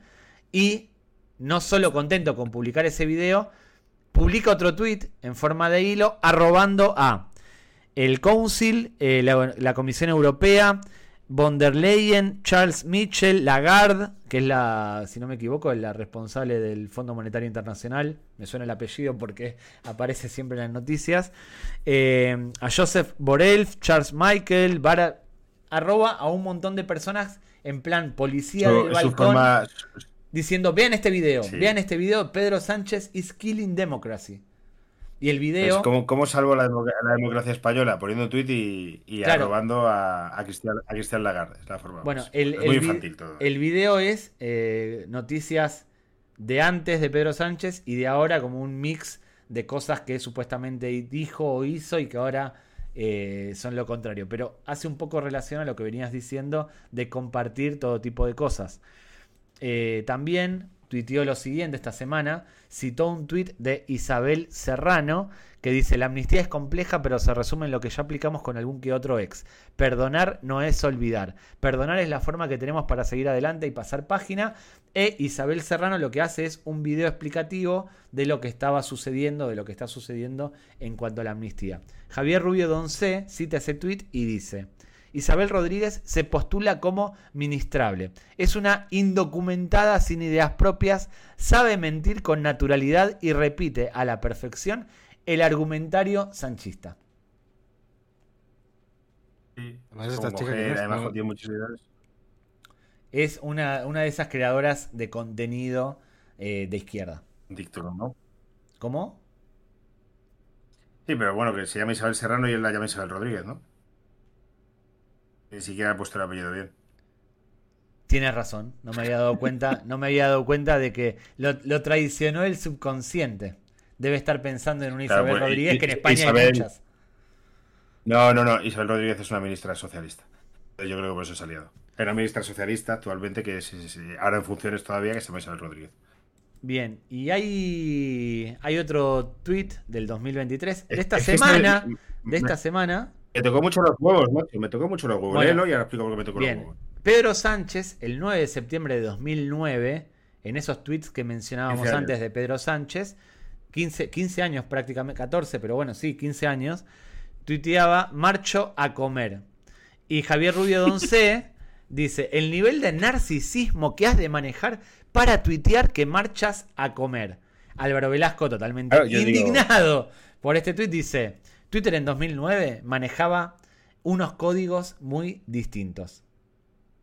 Con total educación, porque dices, eh, o sea, ¿qué nivel de narcisismo alguien que en 2009 tuiteó marcho a comer cuando en 2009 Twitter em- empieza a eh, popularizarse en 2010, 2011, o sea, estamos hablando de 2009, que la gente ponía eh, cosas como he salido a ducharme, ¿qué tal? Si ves eh, los tweets que ponían en aquella época, Joaquín Reyes, claro, ser malos, pero decir marcho a comer, pero luego decir en Twitter en 2009 cuando teníamos todos no llegamos ni a mil seguidores nadie. Los que más teníamos, a lo mejor, yo tenía como, eh, recuerdo como 500 y era como la gente decía, ¡ay, qué barbaridad! Fíjate, y ahora es una, una tontería. Eh, quiero decir, poner marcha a comer es narcisista. O sea, quiero decir, ¿qué, nivel de narcisismo has de manejar para decirle a la gente marcha a comer? Es que es, es que es absurdo, es que esto ya es el decir. eh, que- eh, no sé si me entero qué quiere decir, es decir, estás obsesionado con este señor. Y lo que me jode es que quieres vender libros de una cosa que has estado haciendo eh, durante años y un portal eh, y una web respetable haciendo esto. Tío, estás mal de la cabeza. Marcho a comer, pues tío, pues qué pasa. Eh, pero, eh, o sea, ¿qué de nivel de narcisismo has de manejar para tuitear? Marcho a comer. Tío, pues, eso Eh, no. Además, es ir a contracorriente Claro. de algo en el que todo el mundo ya abraza, que es que los tweets de Pedro Sánchez, yo creo que tanto a la izquierda como a la derecha, eh, que son tweets que, que él se niega a borrar. Claro, claro. Y son ya que se utilizan en plan para cualquier eh, ocasión o cual- algún evento, algo que sucede y utilizas un tuit de Pedro Sánchez para contextualizar eso que ha pasado ahora, pero utilizas un tuit de hace 15 años. Es gracioso. Yo creo, yo creo, yo creo que este notas no se dio cuenta de la fecha y cuando le dicen, oye, esto de 2009, no, no dice, "Eh, este cable no se recoge. Eh, Usu, te pregunto, de tweets de este estilo viejos, eh, de, en los que uno comentaba que iba a ser y demás, ¿de qué futbolista Junior Firpo tiene algún tweet de este estilo, no? ¿No recuerdas alguno? Junior De Firpo Ceballos. es el mejor. ¿Qué, qué tweets tenía? ¿Puedes- rayos. puedes- ¿Tienes algún tweet ahí a mano de Junior Firpo de esa época? No 2009, pero aproximada de cosas que contaba que iba a hacer o que hacía. Si busco Junior Firpo profesora en Google, Sí. seguro que me sale alguno. A ver. Pero a ver, eh, eh, del 11 de abril de 2012, Junior Firpo tuitea. Aquí dando mates con la seño que se le marca todo el coñaco. No. Tú has preguntado, yo he contestado. Qué Estoy- narcisista. Es muy narcisista Junior Firpo. Junior Firpo, el 5 de junio de 2012, tuitea. En clases de sociales, dando el franquismo. Puto Franco que no me quería en su país. Ja, ja, ja, ja. Es como una montaña rusa de emociones. Es. Uf, qué bajón, franquismo. El odio, tal. No me quería en su país y me, me parto, me parto el ojete. Eh, Junior Firpo, que terminó jugando con Messi, el 5 de diciembre de 2012, tuitea. Me la suda que la mierda rata Messi se haya lesionado. Ojalá y se muera y no marque más goles. Ja, ja, ja, ja. Esto no lo tenía preparado, pero es que en Google escribes uno y te van saliendo más. Es como Instagram, que no sabes cuándo, no sabes cuándo parar. ¿De mandar fueguitos? Ah, De todas formas, lo, lo mejor, que ahora no lo encuentro, es que Junior Firpo en, eh, en su día, bueno, tengo aquí una muy buena, 15 de abril 2012. Pues nada, aquí seguimos todo encocaos en la casa del Davy peleándome con un saco a muerte. Pero hay una, hay, hay uno que menciona a una compañera de clase, en plan, la fea esta, no sé qué, típico adolescente que se mete con su compañera de clase Sí. y termina siendo su mujer y madre de sus hijos. Es que es maravilloso. Maravilloso. Joder, lo he encontrado. 27 de septiembre de 2012. Aquí, un gilipollas perdido en proyecto integrado con la pedazo de. mm, de Julia Torralbo, la feladora de miembros número uno. Bueno, pues Julia terminó siendo su mujer.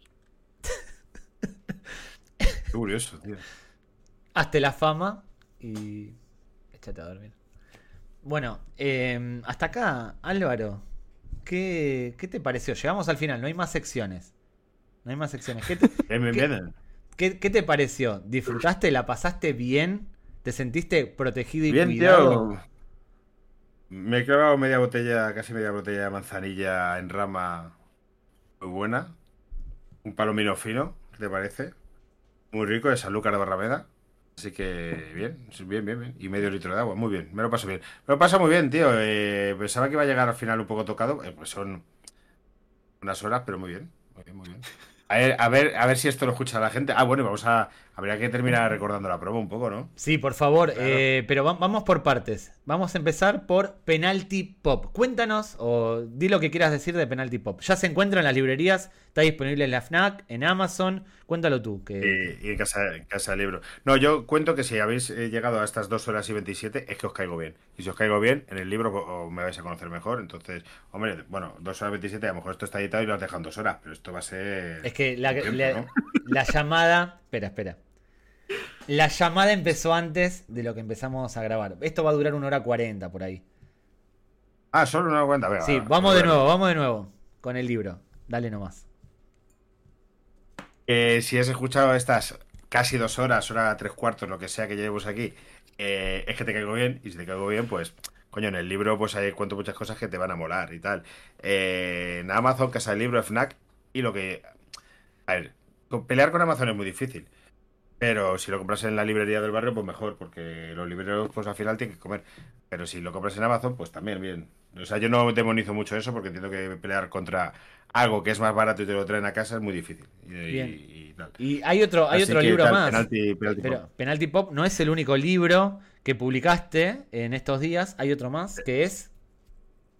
El álbum de paquetes, que bueno, es que ya lo conocéis muy bien. Es que claro, como el álbum de paquetes está yendo también, está, se está vendiendo muy bien, por eso le doy más por al otro. Pero bueno, el álbum de paquetes que creo que le hemos dado mucha. Y que ha quedado muy guay, tío. La verdad es que ha quedado muy bueno. Y se va a presentar. Hoy Estás cuando- en gira. Estás en gira de presentaciones. Sí, nos queda ya solo la de. El viernes uno. Bueno, ma- la del viernes uno en el. Yo siempre digo Wanda, pero es en el Metropolitano, que viene David, viene, viene Ramos, su colega Ramos, viene Teo, o sea que va a estar de puta madre. Y, y hoy, hoy, hoy ha sido una cosa curiosa, porque llego a la, presentación del Estuvo ahí Guruchaga Y me dice Such, que es el libro de aquí, oye, pues qué bien que vengas, pues justo le iba a regalar dos, dos álbumes tuyos a él, si se lo firmas y tal. Y me dice mi mujer, ¿no lo habrás puesto en el, álbum de paquete este? Y digo, hostia, no me acuerdo. Digo, ¿a qué le he metido? Y digo, hostia, no. Y entonces cuando voy, digo, bueno, Zuai y tal, y lo empiezo a ojear y me doy cuenta que no. Y no lo he metido, pero me dijo que de los que había metido, él había jugado con 6 o 7 la Real de todos esos malos, pero que a él no le. Digo, hostia, es que, que mal. El... Los, centrales fueron Biafará y Dramé. Digo, hostia, es que qué mal, ¿no? a futbolista Te estaría esperando, te hubiera dicho, fírmame aquí, fírmame al lado de mi dibujo. No, quiero el, el, tipo parece que tiene mucho sentido, de humor, ¿eh? no quiero, no quiero señalarte, no quiero señalarte una rata en el álbum de paquetes, pero John Edius, John Edius Biafra era centrocampista, no, no central. De hecho, juega. Bueno, pero de, posiciones no me preocupan tanto como de ortografía o de maquetación. Eh, porque de posiciones al final dices, bueno, pues puedo jugar central, me da igual. Pero errores de maquetación, que hay alguno, errores de ortografía que saco alguno, eso sí que me tocan los huevos. Bueno, pero eso, lo que tienes que, lo que lo que tienes que decir es que la gente los busque y te, lo, te los haga llegar, así motivas a la gente. Porque si hay algo que le gusta a la gente es corregir. Cuando tiras un dato mal en un episodio te pasará en paquetes que hay 57 que te lo van a señalar. Entonces, aliéntalos a que busquen las erratas, porque para buscar las erratas tienen que comprar el libro. La historia, eh, lo bueno es de que haya ratas localizadas, es que si hay una segunda edición, que parece que de los dos libros va a haber segunda edición, se pueden corregir. Muy bien, muy bien. Entonces tal, pero bueno, que, mm, de verdad que el tipo eh, que está guay. Que, eh, no sé. Eh, venderse uno mismo es, es muy complicado. Muy complicado. Pues, tengo que decir que, los oyentes de la pachanga tuitera, pues seguramente el 99% sea también oyente de paquetes, pero a ese 1% que a lo mejor no conoce eh, lo que hace Álvaro de, paquetes, se lo recomendamos. Si es madridista o, no sufre tanto con, con, no es tan forofo. Yo tengo un amigo del Barça, Barba, que escucha el balón de lo de, de Raúl también. Ya, tío, me, fascina, me fascina que. Pero es que son muchos, tío, los que nos lo dicen, que no soy Pero porque, a ver. Pero yo. Yo, creo que. No somos forofos y luego somos. Cuando María Juan lo decimos, tío. Entonces yo creo que eso le mola a la peña. Sí, sí, sí. Y bueno, y si no tienen álbum de paquetes, vamos. Es el, el libro de las Navidades. Eso lo recomiendo a todo el mundo que le guste el fútbol. Llegados hasta acá, vale, vale.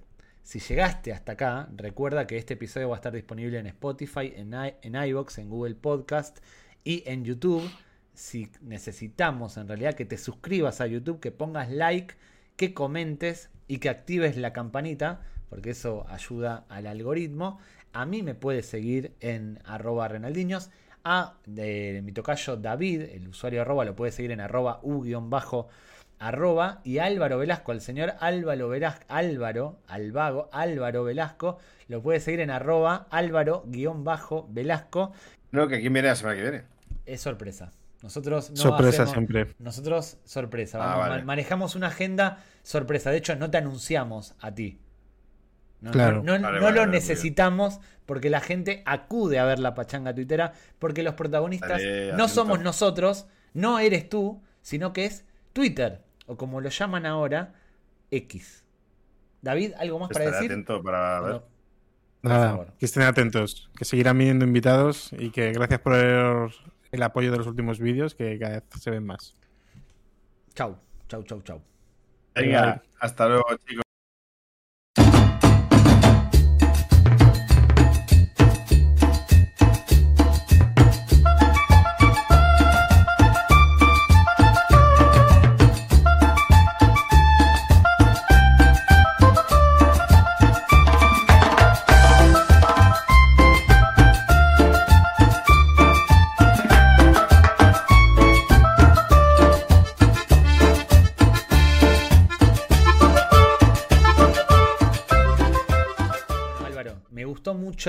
Que hayas eh, estado acá con nosotros. Eh, te lo tengo que decir porque además de amigo, eh, esto no, nunca te lo dije, pero de paquetes eres mi, favorito. Iñaki estuvo acá, la pasó bien, la pasamos, la pasamos muy bien con él, pero no, no, no es lo mismo que contigo. Iñaki, nuevamente, buen tío, muy buen tío, pero no es lo mismo que tú. No, no, no es lo mismo. Bien, bien, me alegro, joder, sí, sí, sí, me alegro, me alegro.